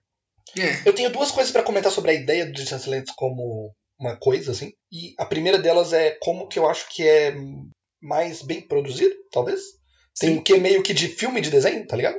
Ah, com certeza. Mas é o objetivo, né? Tipo, uma minissérie muito. Teve Muito um produzida. anúncio, ela é curtinha, quatro episódios só, grandões, então ela é muito bem animada, com as músicas são muito fodas. Uhum. A direção dos episódios é melhor também, é tudo muito bom. Uhum, assim. muito bom. Eu só acho a, a narrativa de alguns deles meio qualquer coisa. Não, é, e esse é o meu segundo ponto. Tipo, é muito bem feito. E irrelevante. Foda-se. Com Irrelevante, exceção de um episódio, o resto é muito foda-se. Muito Não, foda. calma aí, calma aí, É- calma aí. É legalzinho. É irrelevante, foda-se, mas não quer dizer que é ruim. Não, não é ruim. Ah. É extremamente bem feito. Só é- eu só não consigo ligar pra nada que tá acontecendo. Eu acho Pô. que é meio medíocre em alguns pontos, viu, Vitor? Não, eu não acho não. Assim, pelo menos os dois que eu mais gosto, eu não acho não. Cidade dos Magos e Bimo eu acho bem mais ou menos. Ok, eu, eu, eu acho eles. Eu acho eles ok mesmo. O, o do fim do Jake eu acho excelente e eu gosto muito Sim. da Marcelina do Jujuba também, sinceramente. Também gosto, também gosto. Gosto muito da história da, da mãe da Marceline. Isso eu achei bem legal. Sim, e eu acho que, porra, precisava de, de mostrar como é que vai ser essa relação delas de verdade, exatamente porque a Jujuba fez muita merda e ela não teve a redenção por essas merdas e não, tipo, se desculpou por nada das merdas que ela fez. Então, mostrar ela se desculpando de fato e tendo um, um, um pouco mais de, de humildade, um arco que ela Responsabilidade. né, né? de responsabilidade nesse quesito, eu acho que, que foi justo e também foi justo para poder é, mostrar de fato é, mais que elas estão numa relação, porque tipo, o máximo que teve no Hora de Aventura Normal foi o beijo delas e foi um bagulho muito, tipo, muito rapidinho e muito tampado, porque eles sabiam que o Cartoon Network não ia gostar disso, sabe? Isso, eles, isso, tipo, eles foram corajosos, mas, tipo, velho, Que pena, velho. É, Podia eles ter sido tão que, que mais. deu pra fazer, né, eu acho. n- nesse Exato, exato. No Distance Lands eles tiveram mais liberdade. E esse episódio teve mais coisas sobre as duas, eu gosto muito disso. Aham. Fico feliz que a repercussão foi positiva para ter um episódio disso de Disneyland. Sim, acho que esse- É. Era um dos mais importantes como episódios que tinham que ter em Disneyland. Sim, é. Eu acho que os dois que eram importantes mesmo é o do Finn e do Jake. Que assim, a gente não sabia que era importante, mas no final ele foi excelente. Sim. E o único que eu acho que daria pra olhar antes de assistir e falar, ok, esse episódio realmente é- é- precisava de ter ele, é o da, da Jujube da, da Marceline. Aham. Os outros do dois têm algumas coisas legais, mas. Tipo, é questionável, a gente pode conversar mais sobre eles. Vamos começar por qual? Pelo do Bimo, eu acho que o do Bimo ele encapsula muito sobre o que eu sinto de Distance Lands no geral. Eu acho que ele é um microcosmo bacana do que eu sinto da, da Hum. minissérie inteira. Mande. Aham. Que, então, né, começa com o Bimo numa situação, tipo, num foguete e tal, encontra um orbe alienígena, e esse orbe leva ele para o satélite lá. Ok. Uhum. O bagulho é, eu não conheço esse lugar pra onde ele vai, eu não me importo com as pessoas com aquele coelho, com aquela parada, com os problemas dos elfos e do- da galera da concha lá. Foda-se, eu não sei quem que são essas pessoas, eu não me importo com elas. E os problemas que elas estão passando não me diz nada, tá ligado? Então a única coisa que eu acho bacaninha aqui é o Bimo, mas, porra, esse episódio inteiro podia ser um daqueles episódios do Bimo que tem. E o que ele mais me lembra é aquele que é. Aquele, que o Bimo é um xerife, porque aquele também Sim. meio que é um xerife. Só que Uhum. é ruim. Esse episódio do xerife já é ruim, esse aqui é uma versão maior desta bosta. Sim, É, eu já sim. não acho muito, não. Porque. Porra, eu acho que. Eu concordo com o Pedro. Nossa, eu gosto desse episódio. Eu, eu acho, eu gosto muito mais do que vocês, na verdade. Eu não acho ele excepcional, mas eu gosto, mas é porque, sei lá, tu tem que ver ele como um bagulho específico mesmo. Eu não importo com isso, não importo com isso. Mas é porque não, não é um bagulho que é importante pra de aventura. É um spin-off, um bagulho específico. Tipo, tu vai pegar esse episódio e ver esse episódio como um bagulho inteiro. E como um bagulho Sim, inteiro, eu acho ele legal. Porque ele, ele tem um world building interessante no que, que ele se propõe a fazer naquele momento. Eu acho genuinamente interessante. A, a, a política daquele lugar, como é que funciona aquele, aquele asteroide, e qual que é a função do Bimo ali, e a empresa, e os bagulho político da, da empresa, do que, que eles estão fazendo, e a presença do pai do Finn também. Eu acho interessantíssimo, de verdade. Cara, eu não me senti investido. Tipo, eu, Eu só não me achei. senti. Aconteceu. Eu, eu fiquei, eu achei legal. Eu, eu não sei porquê, mas esse essa world building pequeno que teve e essa situação é muito interessante. É, uma- é um tipo de coisa que não daria pra fazer um episódio só de Hora de Aventura, porque não tem muito tempo. Tem um contexto legal por trás e é um- uma história episódica, um conto que eu acho legal. Tipo, tem as referências e tipo, ah, ok, olha aí como é que, o- como é que era o pai do Finn antes no espaço. É, o que, que ele fazia antes dele ser preso no, no bagulho. E também tem o ponto do é, de como é que o Bimo ah, encontrou o fim do Jake cair É. em, em On, né? Mas, tipo, isso Então, não é tão aham. relevante assim, isso é mais um fanservicezinho. O que eu acho mais maneiro desse episódio é toda a ideia de que, se você for ver em termos de timeline eh, cronológica, assim, Hora Uhum. de Aventura começa e termina com o Bimo, né? Começa com esse episódio, que é o ponto mais É cedo do verdade. e termina com o Bimo no futuro. sim, Eu sim, nunca sim. tinha pensado nisso, Pedro. É verdade. Isso é bem legal. Acho maneiro isso, mas é só isso também. Eu não gosto muito mais do resto, não. Cara, eu gosto muito que o Bimo é tipo. É, é, é o sábio através das eras e ele é só a pior pessoa pra fazer isso de todos os tempos. É, exatamente. Ele é o cara que vai se preocupar mais com a pedra que ele encontrou no dia 3 do que com todo o arco narrativo de todo mundo. Isso é muito mundo de ó, honestamente. Sim, sim, é bom demais, é bom demais. Mas é, não tem muito o que falar, né? Não tem. A gente pode passar pro segundo episódio e agora eu vou pedir desculpa pro Vitor aqui, porque eu acho que eu vou ofender ele pessoalmente, mas Eita. depois. Eu não gosto desse episódio da Marceline também. Me desculpa, cara. E depois do episódio do Bimo, que eu já achei paia, o resto do Distance Lands eu meio que vi no celular no vezes dois, tá ligado? Caraca. Caralho, o cara é todo errado mesmo. Pera, né? mas o resto de. Distant Lands você, você diz quais episódios? Esse da, da Marceline e da Jujuba e o Escola dos Magos. O Aham. do Finn, eu não fiz isso quando, num momento muito específico, que depois da aberturinha do Distance Lands normal, tocou a abertura do desenho. Aí eu falei, tipo, cara, tá, não, ok. Isso aqui é, isso aqui é de verdade, entendeu? O sentimento. respeito, impôs respeito. Entendi. E esse é o sentimento desse episódio mesmo, viu? Só comentando antes da gente começar. Sim. Mas é, o, o Escola dos Magos eu acho mais qualquer coisa deles. Eu acho só muito legal em questão de world building e de cenários, como é que, como é que essa escola funciona e como é que. Aham. É, pô, é, é muito legal visualmente, é muito criativo e inventivo as coisas da escola, os professores, os negócios e tal, mas tirando isso, eu também não acho muito legal esse episódio, não. Eis a grande questão, inclusive, sobre esse episódio. Esse episódio foi a primeira coisa de Hora de Aventura que eu assisti. Eita, sério? Que? Por quê? A primeira coisa. Porque, tipo, o que me vendeu em Hora de Aventura foi as coisas mágicas maluca do, do, do, do mordomo Menta. E eu assisti o início desse episódio, fiquei em choque com a quantidade de referência e coisa que tinha nele, e falei, não, tu tem que parar Caramba, na metade por pra que assistir que o resto. assistiu esse episódio? Quem que botou você pra assistir isso? Eu vi, eu vi, tipo, propaganda, eu acho, dele, e eu achei sensacional. E aí eu só assisti o inicinho dele e falei, não, eu preciso de assistir Hora de Aventura antes. Caramba, que bizarro. Nossa, muito excelente, gostei demais. E fora isso, eu não tenho mais nada pra comentar sobre o episódio, porque ele é meio, tipo, sei lá, é, É isso, mago maluco, pronto, e é isso. Me, O o meu Menta, mega líder das trevas, querendo influenciar o molequito Mini Menta. Eu gosto É. desse plot, eu gosto muito desse Exato. É, eu plot. gosto, eu gosto da ideia. Eu só acho que o episódio é muito grande e, e muito. É, muito, muito arrastado, muita coisa Muito. Eu acontece. gosto... Não, não tem, é, os personagens, outros também, por mais que o conceito deles, em questão, tipo, do. Do. Como é que chama o, o mago do arco-íris? Mesmo esqueci o nome dele. É o Ai. Abracadaniel. É, Isso. o Lago Abracadabra é legal, mas, tipo, o conceito é legal, o personagem em si não é tão legal. Eu gosto da existência deles lá. Isso é, tipo, o que eu mais acho Ok, legal. é, a existência deles lá é legal. E o bagulho do Mentinha, né? Ser Uhum. meio que assombrado pelo mordomo Menta adulto. É um rolê meio parecido com o Regelado, né? Só que aqui eles tiveram a decência de manter ele, tipo, o Mentinha é outra pessoa agora. Ele não vai virar o mordomo Menta Sim, sim, Sim. sim. Sim. Então isso é legal. Mas o bagulho que eu tenho. Meu comentário sobre esse episódio é: eu não gosto de Harry Potter e isso aqui é pior do que Harry Potter. Nossa, não é Caramba. pior, não. Não é pior, não, Pedro. Isso aí você já tá no criminoso. Cara, eu não sei, cara. Como assim? Vocês dois são muito hater de Harry Potter a esse ponto? Eu não gosto de Harry Potter, Tá, eu, sou, eu, eu também não. né? A princípio, assim, eu já acho paia. E eu acho esse episódio pior que Harry Potter. Caramba, pior que Harry Potter, pior. com certeza. O caramba, o Vitor. Nossa, nossa. Em cima do muro de Harry Potter virá em algum momento.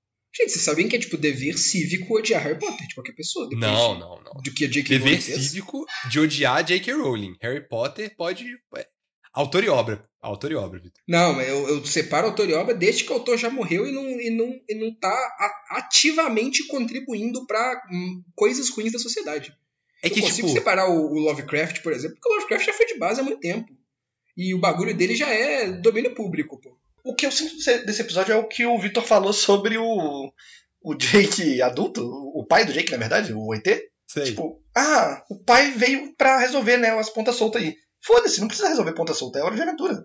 É um ET, é um Exato. espaço e foda-se. Então eu sinto que, tipo, ah, vocês falaram que a, a Jujuba precisava se desculpar e, e mostrar a, a redenção dela e tal. Eu não sinto, cara. Porque já meio que deu a entender que ela vai fazer isso em algum momento, né? Tá bom, acredito que ela Ah, vai mas esse fazer isso. Não episódio é tão bonito, Pedro. As músicas dele é tão legal. bonito.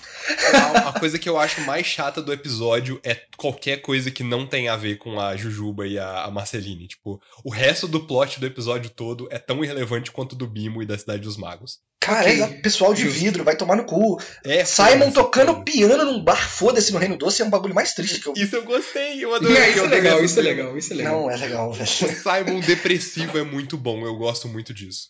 Eu gosto disso também. Finn, Finn adulto, barbudo com a tatuagem do Cara, Isso é aquilo é inesperado. muito bom. Aquilo é muito bom, viu?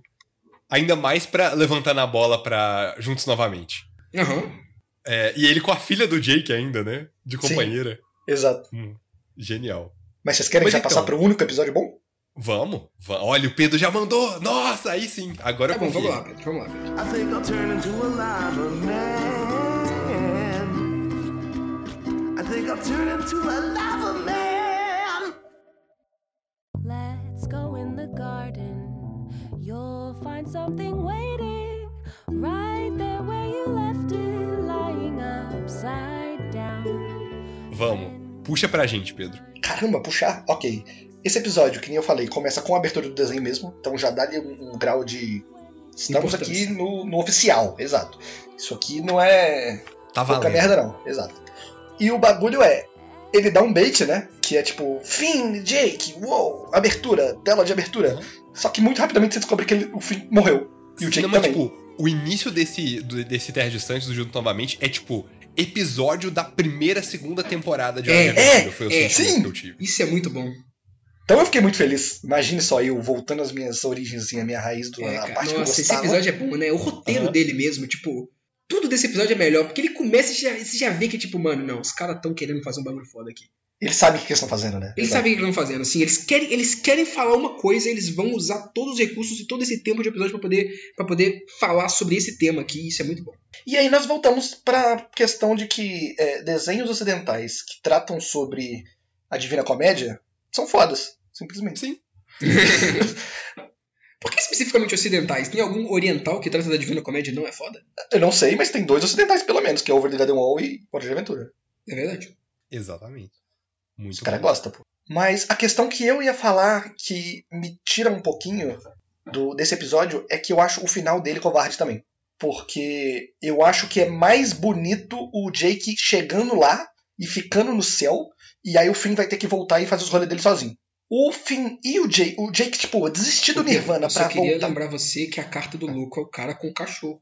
Exato. Caraca, Tem que velho, ter mas o cara e acabou. o cachorro, Pedro. Acabou, velho. Cara, o Jake é a pessoa mais que, tipo, cagou pro Nirvana, velho. O Jake é a pessoa que caga pro nível máximo. É, eu gosto, eu, eu gosto do, do, do, no final o Jake ter voltado com o fim, não porque, tipo, ele tem que fazer de novo, mas porque ele Exato. quer, porque ele vai com, com o que, que ele acha que é. Ah, mas eu tô com vontade de fazer isso agora, foda-se, ele é impossível, ele é. Caramba, tudo bem, mas do ponto de vista metafísico, assim, não era pra ele ter personalidade mais, sacou? Era pra ele ser só uma alma. E a alma dele já chegou, já acabou. O que ele tem que fazer? Ele pode voltar só de foda-se? Pode. Mas, Mas só ele vai não tem motivo. de volta. Oi? Ele vai ganhandinho com o tempo, ele tipo vai voltando pro mundo normal e ele ganha um mínimo de personalidade. Só que a personalidade do Jake é tão forte que o mínimo de personalidade já é maior que o Nirvana, Pedro. Ah, É, velho. e Isso é tão próximo do, do- daquilo que eu, que eu tinha dito do ponto de Hora de Aventura que, tipo, pô, o importante é você estar com a pessoa que você quer naquele momento, que, que você gosta. O, o Jake, ele começa, tipo, ele chega pro, pro fim inicialmente e fala, não, caguei pra tudo. E aí depois ele vai notando que ele realmente cagou pra tudo, inclusive pro Nirvana. Eu acho isso muito bom. É, e, e, tipo, ah, ficar. Tipo, ah, ficar aqui no, no, no Nirvana pra sempre, nessa permanência infinita, não. Quero dar bagulho, porrada. bagulho é repetir e, e fazer a mesma coisa que eu já fiz com o fim mil vezes, porque eu- é isso que eu gosto de fazer, sabe? É exatamente aquilo que eu falei no episódio do Cometa do fim da do bagulho do Eterno Retorno do Nietzsche. Isso é o maior o maior exemplo de de, de que tipo, o Jake vive a vida do jeito que a vida tem que ser vivida. Porque ele olhou, ele já chegou no ápice, ele chegou no, no máximo que ele poderia chegar e poderia ter ficado no Nirvana pra sempre, mas ele falou: não, eu quero viver tudo que eu já vivi de novo com o fim, reencarnar com ele, porque é isso que eu quero, porque é isso que eu gosto de fazer. E ele foi, tá ligado? Mano, Exatamente. assim, eu- tudo bem, isso aí tudo faz sentido, mas isso aqui, sendo uma minissérie especial que saiu depois, eu acho que a chance de fazer um ponto final no rolê era agora. E é o ponto perfeito de tipo, o Jake acabou. E agora deixa o fim chegar nessa conclusão a partir dele, do jeito dele. Mas Então agora o, o- o arco do fim, quando ele voltar, é o fim querendo virar o Jake, pô, ficando de boa pra sempre no Eterno Então, Retorno. sim, mas por que ele não pode fazer isso com o Jake? E outra coisa, pô, um ponto final. Não existe isso em Ó, Pedro. Sim, É um ciclo, não vai ter ponto final nunca. Esse é nunca o vai ponto. ter, tipo... Ah, velho, não ter ponto final me. me, me- Cara, nesse, nesse é- momento, me dá. me tilta. É exatamente sobre isso, cara. O ciclo sempre será o Jake, o fim está incompleto, o Jake está completo e eles estão indo nessa jornada juntos, porque, tipo, é, é a coisa divertida a se fazer, é o caminho que ó quer tomar. Cara, mas só existe o fim Jake agora, não pode ser outra pessoa tomando. fazendo o ciclo. É, Tipo, são eles, são eles. Ó, ó, ó monta quebra-cabeças diferentes com as mesmas peças. Eu acho que essa que é a, a, grande, a grande pegada do mundo de ó.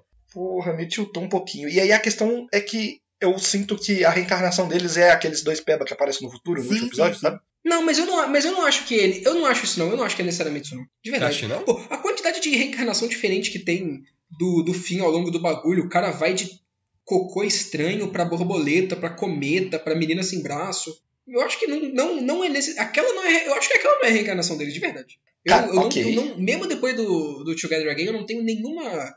Sei lá, tipo, não me passa essa vibe de verdade. Eu acho que é só outra coisa mesmo. Eles só reencarnaram, sei lá, eles viraram dois. Qualquer coisa, sabe? Qualquer coisa. Justo. Mas agora tenta ver do meu ponto, Vitor. Imagina se for confirmado por Deus que esses dois peba no final do negócio é o Finn e o Jake, reencarnado. Você não ia achar triste? Tá, isso seria uma merda, mas foda-se, isso não acontece. É completamente irrelevante, então, esse é ponto. Isso não, Não, acontece. claro. Não acontece assim. Não acontece, não me passa a vibe que era isso a, a pretensão dos caras. E Tudo bem. isso não me afetou de forma alguma. Então, pô, eu tô gostando muito. Eu realmente achei que isso aí foi o final correto. Eu acho que como eu não tenho mais fé nenhuma que esses caras do Hora de Aventura podem fazer coisas que eu vou achar legal, eu presumi o pior, tá ligado? Mas é porque. Ai, Pedro, tu tá todo errado também, né, cara? Sério, tu, tu tá aí com essa má vontade. Por quê? É porque tu tá vendo pro eventual ocultismo no, no que, que Não. é no ritmo? É porque- Nesse caso, não. Nesse caso, eu vi no meu ritmo. Nossos caros ouvintes, per- perdão pela DR que tá rolando. Desculpa o Vitor e o Pedro pela DR que eles estão tendo aqui no meio do episódio. Não, não. Gente, ô, pelo amor de Deus, é o que o pessoal quer ouvir. Eles querem ouvir essa. Eles, que- eles querem a treta, exatamente. Aí sim. Claro que querem. E desculpem o Pedro, ele não sabe o que tá falando, de verdade. Eu peço desculpa por mim individualmente, não fiz nada, mas assim. Eu peço desculpa pelo Cartoon Network que fez essa bosta. Nossa, isso Mas- Muito bom. Eu gosto, eu gosto. O fim do, do, do Hora de Aventura vai ser discórdia. É isso que vai acontecer. E aí vocês voltam pro primeiro episódio e reassistem tudo umas cinco vezes. E tudo de novo no ciclo, exatamente. Exatamente. Daqui a 10 anos a gente vai fazer outro episódio de Hora de Aventura, inclusive. Exato. E tudo de novo. A gente faz um shorts do Pedro ficando feliz com a Hora de Aventura de novo. E vai ser o, o Together Again. É, o Pedro é o fim nesse caso, cara. A gente achou que ele era o Jake, mas não, ele tem que ficar revivendo a Hora de Aventura até passar a gostar. Aí ele vai verdade. Ai, nossa. É verdade, é verdade. Inclusive, eu acho que eu vou usar esse momento para falar do meu personagem favorito de Hora de Aventura, que é assim. É basic pra caramba, mas meu personagem favorito é o Finn. Eu, Perfeito, eu, eu, eu gosto muito do fim também. cara, eu adoro o Finn. Eu acho o arco dele como, tipo, uma pergunta do que que é ser um herói de verdade tão legal pra um desenho tipo esse. E eles levam tão a sério a pergunta que eles fazem. E, tipo, Uhum. por mais que tem seus altos e baixos, e tem, tipo, os momentos mais relevantes e outros que são, tipo, um pouco de uma repetição, eu acho ele um, um personagem muito fechadinho e muito divertido de assistir. Eu concordo. cara. Ele é quem tem o maior desenvolvimento e que mais muda ao longo das temporadas, e, e é muito bom Com isso, né? Certeza. bom. Que E pra é um muito protagonista incrível também é difícil, você olhar né? pra ele no início, olhar pra ele no final, é muito diferente, você entende perfeitamente por que ele é diferente, não parece forçado em hora nenhuma. Sim. E pra um protagonista isso é muito difícil de acontecer, porque é muito difícil de você não queimar, tipo, a pauta com o personagem logo no início. E não, eles, tipo, eles vão te dando espaço pra poder ver como é que ele desenvolve através da, da série inteira. E eu acho isso muito legal. Aham.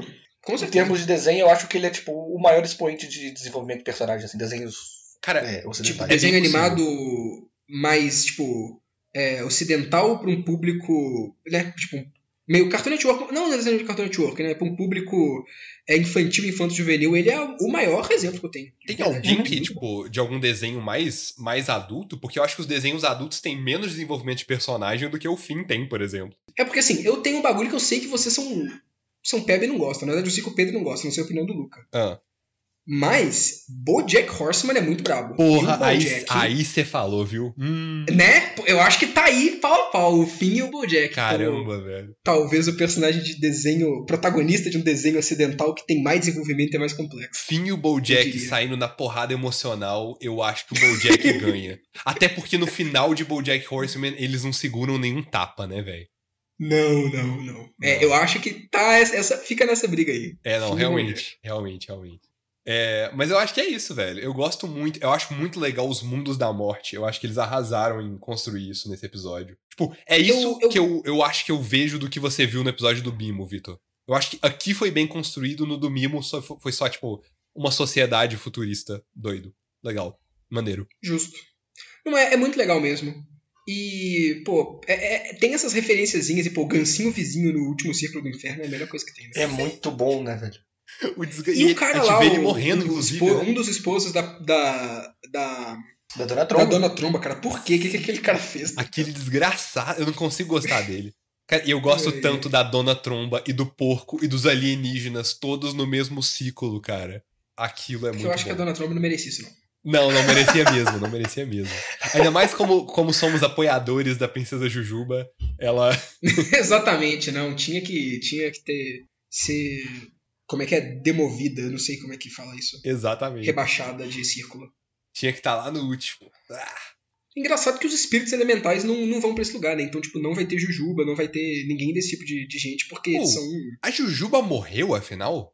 Eis a grande questão. Então, Então, é Não porque sei. mesmo se ela morrer, ela vai reencarnar como outro É espírito verdade. elemental em outra época. É então não verdade. importa, tipo, ela nunca vai chegar nesse ponto. Inclusive, o mordomo Menta é o mordominho ou o mordomo anterior? Porque o mordomo anterior já tinha morrido nessa época, né? Tipo, ele já tinha sido dissipado. Sim. Então aquele o mordomo brabo que invoca o Finn e o Jake nesse episódio já é o mordominho pequenininho. Crescido, sim, exato. Verdade. Exatamente. Verdade. E ele tá usando, eu acho, a coroa da princesa Jujuba, o que me deixa muito confuso. o que, que aconteceu, O né? que, que Fica- aconteceu? Esse tipo de perguntas em resposta é legal. Exato, velho. Não, eu gosto muito. Os pais dos dois também aparecendo me deixa muito feliz, junto com o Joshua. O, o Joshua não, o, o Jerome, né? O Germaine. Germaine, Germaine. Porra, Germaine. Cara, que personagem bom que é o Germaine também, né? Que personagem bom. Era de Aventura tem alguns personagens mega secundários que são tão bons. Tem, velho, tem. Faltou ter o James Baxter no, no céu aí. Caramba. Faltou o James Baxter no céu, merecia. Será que ele aparece no Nirvana em algum momento? Porque seria muito Caralho. lugar pra colocar o James Baxter. Ele tem que ter um Sim, círculo só dele, tá ligado? Devia ser. Devia Exatamente. lá. Exatamente. Bom, mas eu, eu, eu não tenho muito mais o que dizer. Vocês querem passar pra, tipo, a série Cara, eu como acho que é todo? isso, né? Pô, tá. Tá um. Aham. Bom, a gente já falou dos nossos personagens preferidos e eu acho que tá nesse momento mais de da gente só feliz e falando dos bagulhos que a gente mais gostou, menos o Pedro, né? Mas o Pedro tá otário. Então. Pô, o que mais vocês têm pra falar? Vocês querem fazer um bagulho de. de. Retrospectiva Hora de Aventura. Não, foda-se. É, retrospectiva. Não, assim, a gente já fez um pouco isso no episódio falando do arco de todo mundo. Eu acho que o que resta pra falar é, tipo, a conclusão final de vocês. O que, que vocês acharam de Hora de Aventura no final? Primeiro, Pedro, que é o mais peba. É... Vamos lá. O que, que eu acho de Hora de Aventura no geral? Mano, o meu coração diz que é um desenho que se perde. Entendeu? Se perdeu no personagem, assim, Hora de Aventura. Eu acho que ele vai pra lugares que eu não tava interessado e eu perdi o interesse. E eu concordo com o Pedrinho que via essa porra no cartoon e resolveu parar de ver quando ele parou, tá ligado? Aham. Sou muito grato a eu do passado. Mas, tendo visto tudo, eu não me arrependo de ter visto. E, e tem coisas muito bem feitas, tem ideias muito legais, desenvolvimento de personagens e criação de mundo muito foda mesmo. Mas que, assim, sei lá. Eu não sei se eu recomendo pra alguém. Eu não sei se eu consigo recomendar pra alguém. Eu me sinto mais à vontade falando sobre as paradas do que pedindo pra pessoa assistir. Sei. Eu acho que é isso que eu tenho no geral, assim, de Hora de Aventura. Triste conclusão, eu vou dizer. Mas tudo bem. Não, não vou julgar o cara também, não, né? E você, Luca? Luciano. Ou, Hora de Aventura foi ah, é, uma das melhores experiências assistindo desenho recentemente que eu já tive. Eu fiquei muito emocionado através do desenho inteiro. Todos os personagens conversaram muito comigo. Não é algo, inclusive, isso é uma coisa engraçada que eu tô vivendo agora, que eu estou conseguindo reassistir com vontade. Tipo, eu tô. Eu, eu tento reassistir um episódio de Hora de Aventura e já não tem o mesmo tchan pra mim. Mas eu gostei demais de assistir a vez que eu assisti. Eu acho. É, mas eu- isso não é um bom. problema também, né? Não é como se toda coisa que você goste tem que ter essa Exatamente. fator de você conseguir rever. Exato, exato. Mas, tipo, eu acho que Hora de Aventura é muito bom. Muito bom mesmo. 10 de 10. Tá. Cara, a minha conclusão sobre a Aventura é que, de fato, é muito próxima da sua, Luca. Valeu muito a pena ver.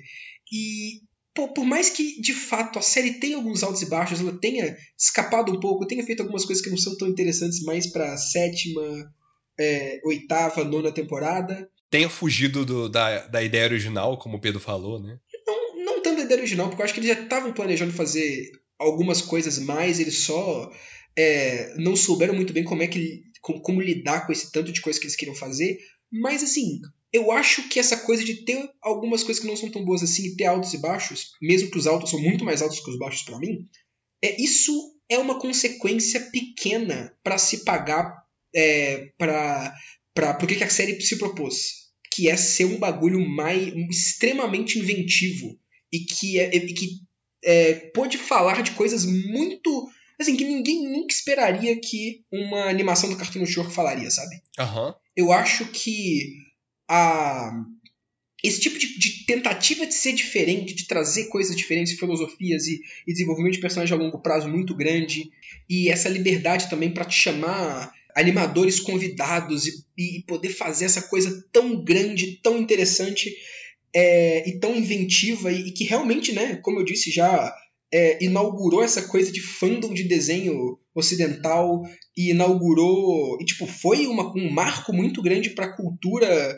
de, de animação principalmente que inspirou tantas outras coisas que até agora tem desenho saindo indo nessa mesma pegada ni, ni Cartoon, ni Disney ni, ni Nickelodeon nesses bagulho todo Uhum. então assim para ela poder fazer isso tudo ter essa coisa que ó, essa- um, um pouco de inconsistência e ter essas algumas coisas que não deram tão certo assim é, uma, é um preço baixo a se pagar, sabe? Valeu a pena pra caramba ainda eles terem Você, tomado essa, essa, é, esse risco. você acabou de me lembrar um negócio que eu acho um preço um pouco alto demais com tudo, que a Hora de Aventura teve Hum. que pagar. Que é os desenhos horrível que saíram pelo fato que a Hora de Aventura foi tão bom. Não é culpa de Hora de Aventura, Hora de Aventura não tem nenhuma culpa. Ai, nossa, mas, mas tipo, ah, nossa, a Cartoon fez tanta coisa ruim depois de Hora de Aventura também. É bem ruim. Bem ruim. Fez. Fez mesmo. Nossa, mas ruim demais da conta. E eu fico triste. Mas, ah, mano, isso daí ah, acontece, né? Acontece, tipo, acontece. pô, eu não tô culpando Dark Souls pelo tanto de Souls-like ruim que saiu depois, tá ligado? Eu- Aham. Eu só não jogo Souls-like ruim que saiu depois. Você não culpa pelos repórter que chama tudo de Soul Like depois também, né? Não, também não, pô, deixa esse cara, mano. Inclusive, eu tô reavaliando ó, esse bagulho aí de ficar zoando jornalista de videogame, porque tem muito jornalista de videogame bom. E depois do, do incrível eventual ocultismo sobre a função da crítica e sobre ódio aos críticos que eu e o Pedro fizemos, tem que, tem que acabar com esse bagulho aí de falar que todo repórter de videogame é ruim. Não é assim que funciona. Arco de redenção. Arco de redenção, sim. Perdão, perdão pelo eventual ocultismo ter difundido esse tipo de pensamento no, no passado, inclusive. Muito bom, muito bom. Mas. Mas Hora de Aventura, cara, que série boa.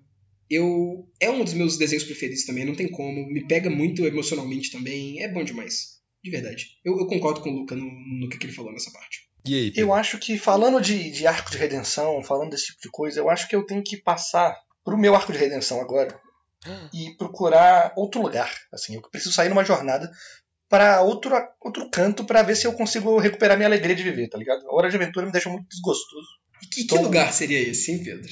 Por umas terras verdes, talvez. Umas terras além mar, você quer dizer? Além mar, onde, além mar. Onde, onde um país pode ser fundado em que não exista guerras, em que não exista escravidão, é isso que você tá falando? Onde não existam mais inimigos, talvez? Talvez. Ok. Vamos ver isso aí. Então, meus amigos, aqui nós estamos para terminar o eventual ocultismo de Hora de Aventura e para anunciar que depois dessa saga tão grande de Hora de Aventura, nós vamos começar, iniciar mais para frente, a próxima grande saga do eventual ocultismo, essa, uma- a próxima grande saga de análise de vários episódios sobre um tema específico, em que a gente vai pegar é, um tema não, né? Uma obra específica, que a gente vai pegar ela e dividir ela em várias partes e fazer episódios falando de cada uma dessas partes. Uhum. E como talvez vocês já tenham entendido pelas nossas dicas aí, o que, que foi, Pedro? Exato. Não, vou falar que essa próxima tem saga no nome, né? Essa aí é foda. Exato. Tem saga, exatamente uma saga, porque a, a nossa próxima é, obra que a gente vai fazer isso que a gente fez com a Hora de Aventura é nada mais, nada menos do que Vinland Saga, Vinland Saga. O mangá. Caramba. O mangá. o mangá. Assim, se você assistiu só o anime, tá assistindo o anime, se você quiser assistir o eventual ocultismo das, te- tem- da- das, da- dos, dos arcos que já tem temporada no anime, tu pode, mas saiba que a gente vai estar falando mais especificamente do mangá. Uhum. Então, Até bom pra te convencer caso você queira mudar do, do anime. Leia! Leia o mangá, exatamente. Vou, vou- eu, eu garanto que se você começar a seguir pelo anime e ir vendo anime, ou caso você já viu, e vai chegar num ponto que tu vai achar tão brabo que tu vai querer ir pro mangá. Então tu vai eventualmente acompanhar o, episódio- o eventual episódio inteiro, tá ligado? Então fica suave, fica suave. Mas vamos guardar pra falar mais sobre isso só quando começar, pô. Porque senão vai Só aí. começar, eu só acho que é válido a gente falar aqui que. Hum, é sobre a divisão, né? Que o próximo que vai sair, a gente não sabe quando vai sair ainda, mas possivelmente, sei lá, nos pós- próximos meses aí vai sair o primeiro episódio. E ele vai ser sobre o primeiro arco, que é também a primeira, a primeira temporada do anime, né? Que são os primeiros oito volumes, o arco do, do prólogo, entre aspas. Exato. E, e outra coisa, foi a única parte que eu assisti, porque eu ainda não li. Eu já acho que aquilo ali é uma obra separada, maravilhosa, sozinha. Tipo, É, o cara, o cara viu a parte que não é legal ainda, que nem é Vinland Saga ainda direito e já gostou. e já gostei pra Então- caramba. Então, vamos que É, vamos. Vai ser um bom episódio. Exatamente. E o Pedro não viu nada, o Pedro não conhece nada. Tô, tô ansioso pra ver o que, que ele vai achar disso. Também. E eu já é o meu mangá preferido, eu que levantei tanto essa, essa bandeira aqui, convenci os outros a fazer isso, mas estou muito feliz com isso. Mas é isso, meus amigos. Muito bom, perfeito. Everything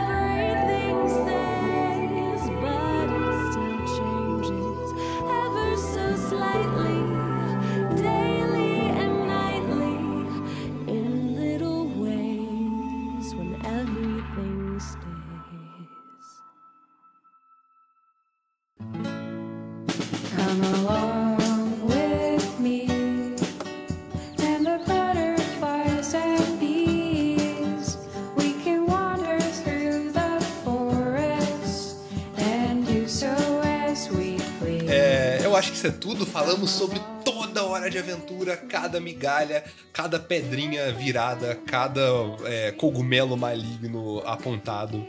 E eu acho que é isso. É, Cara, o cara travou. travei, travei completamente. Mas eu acho que é isso. É, esse foi mais um eventual ocultismo e tudo de All bom. of my collections, I'll share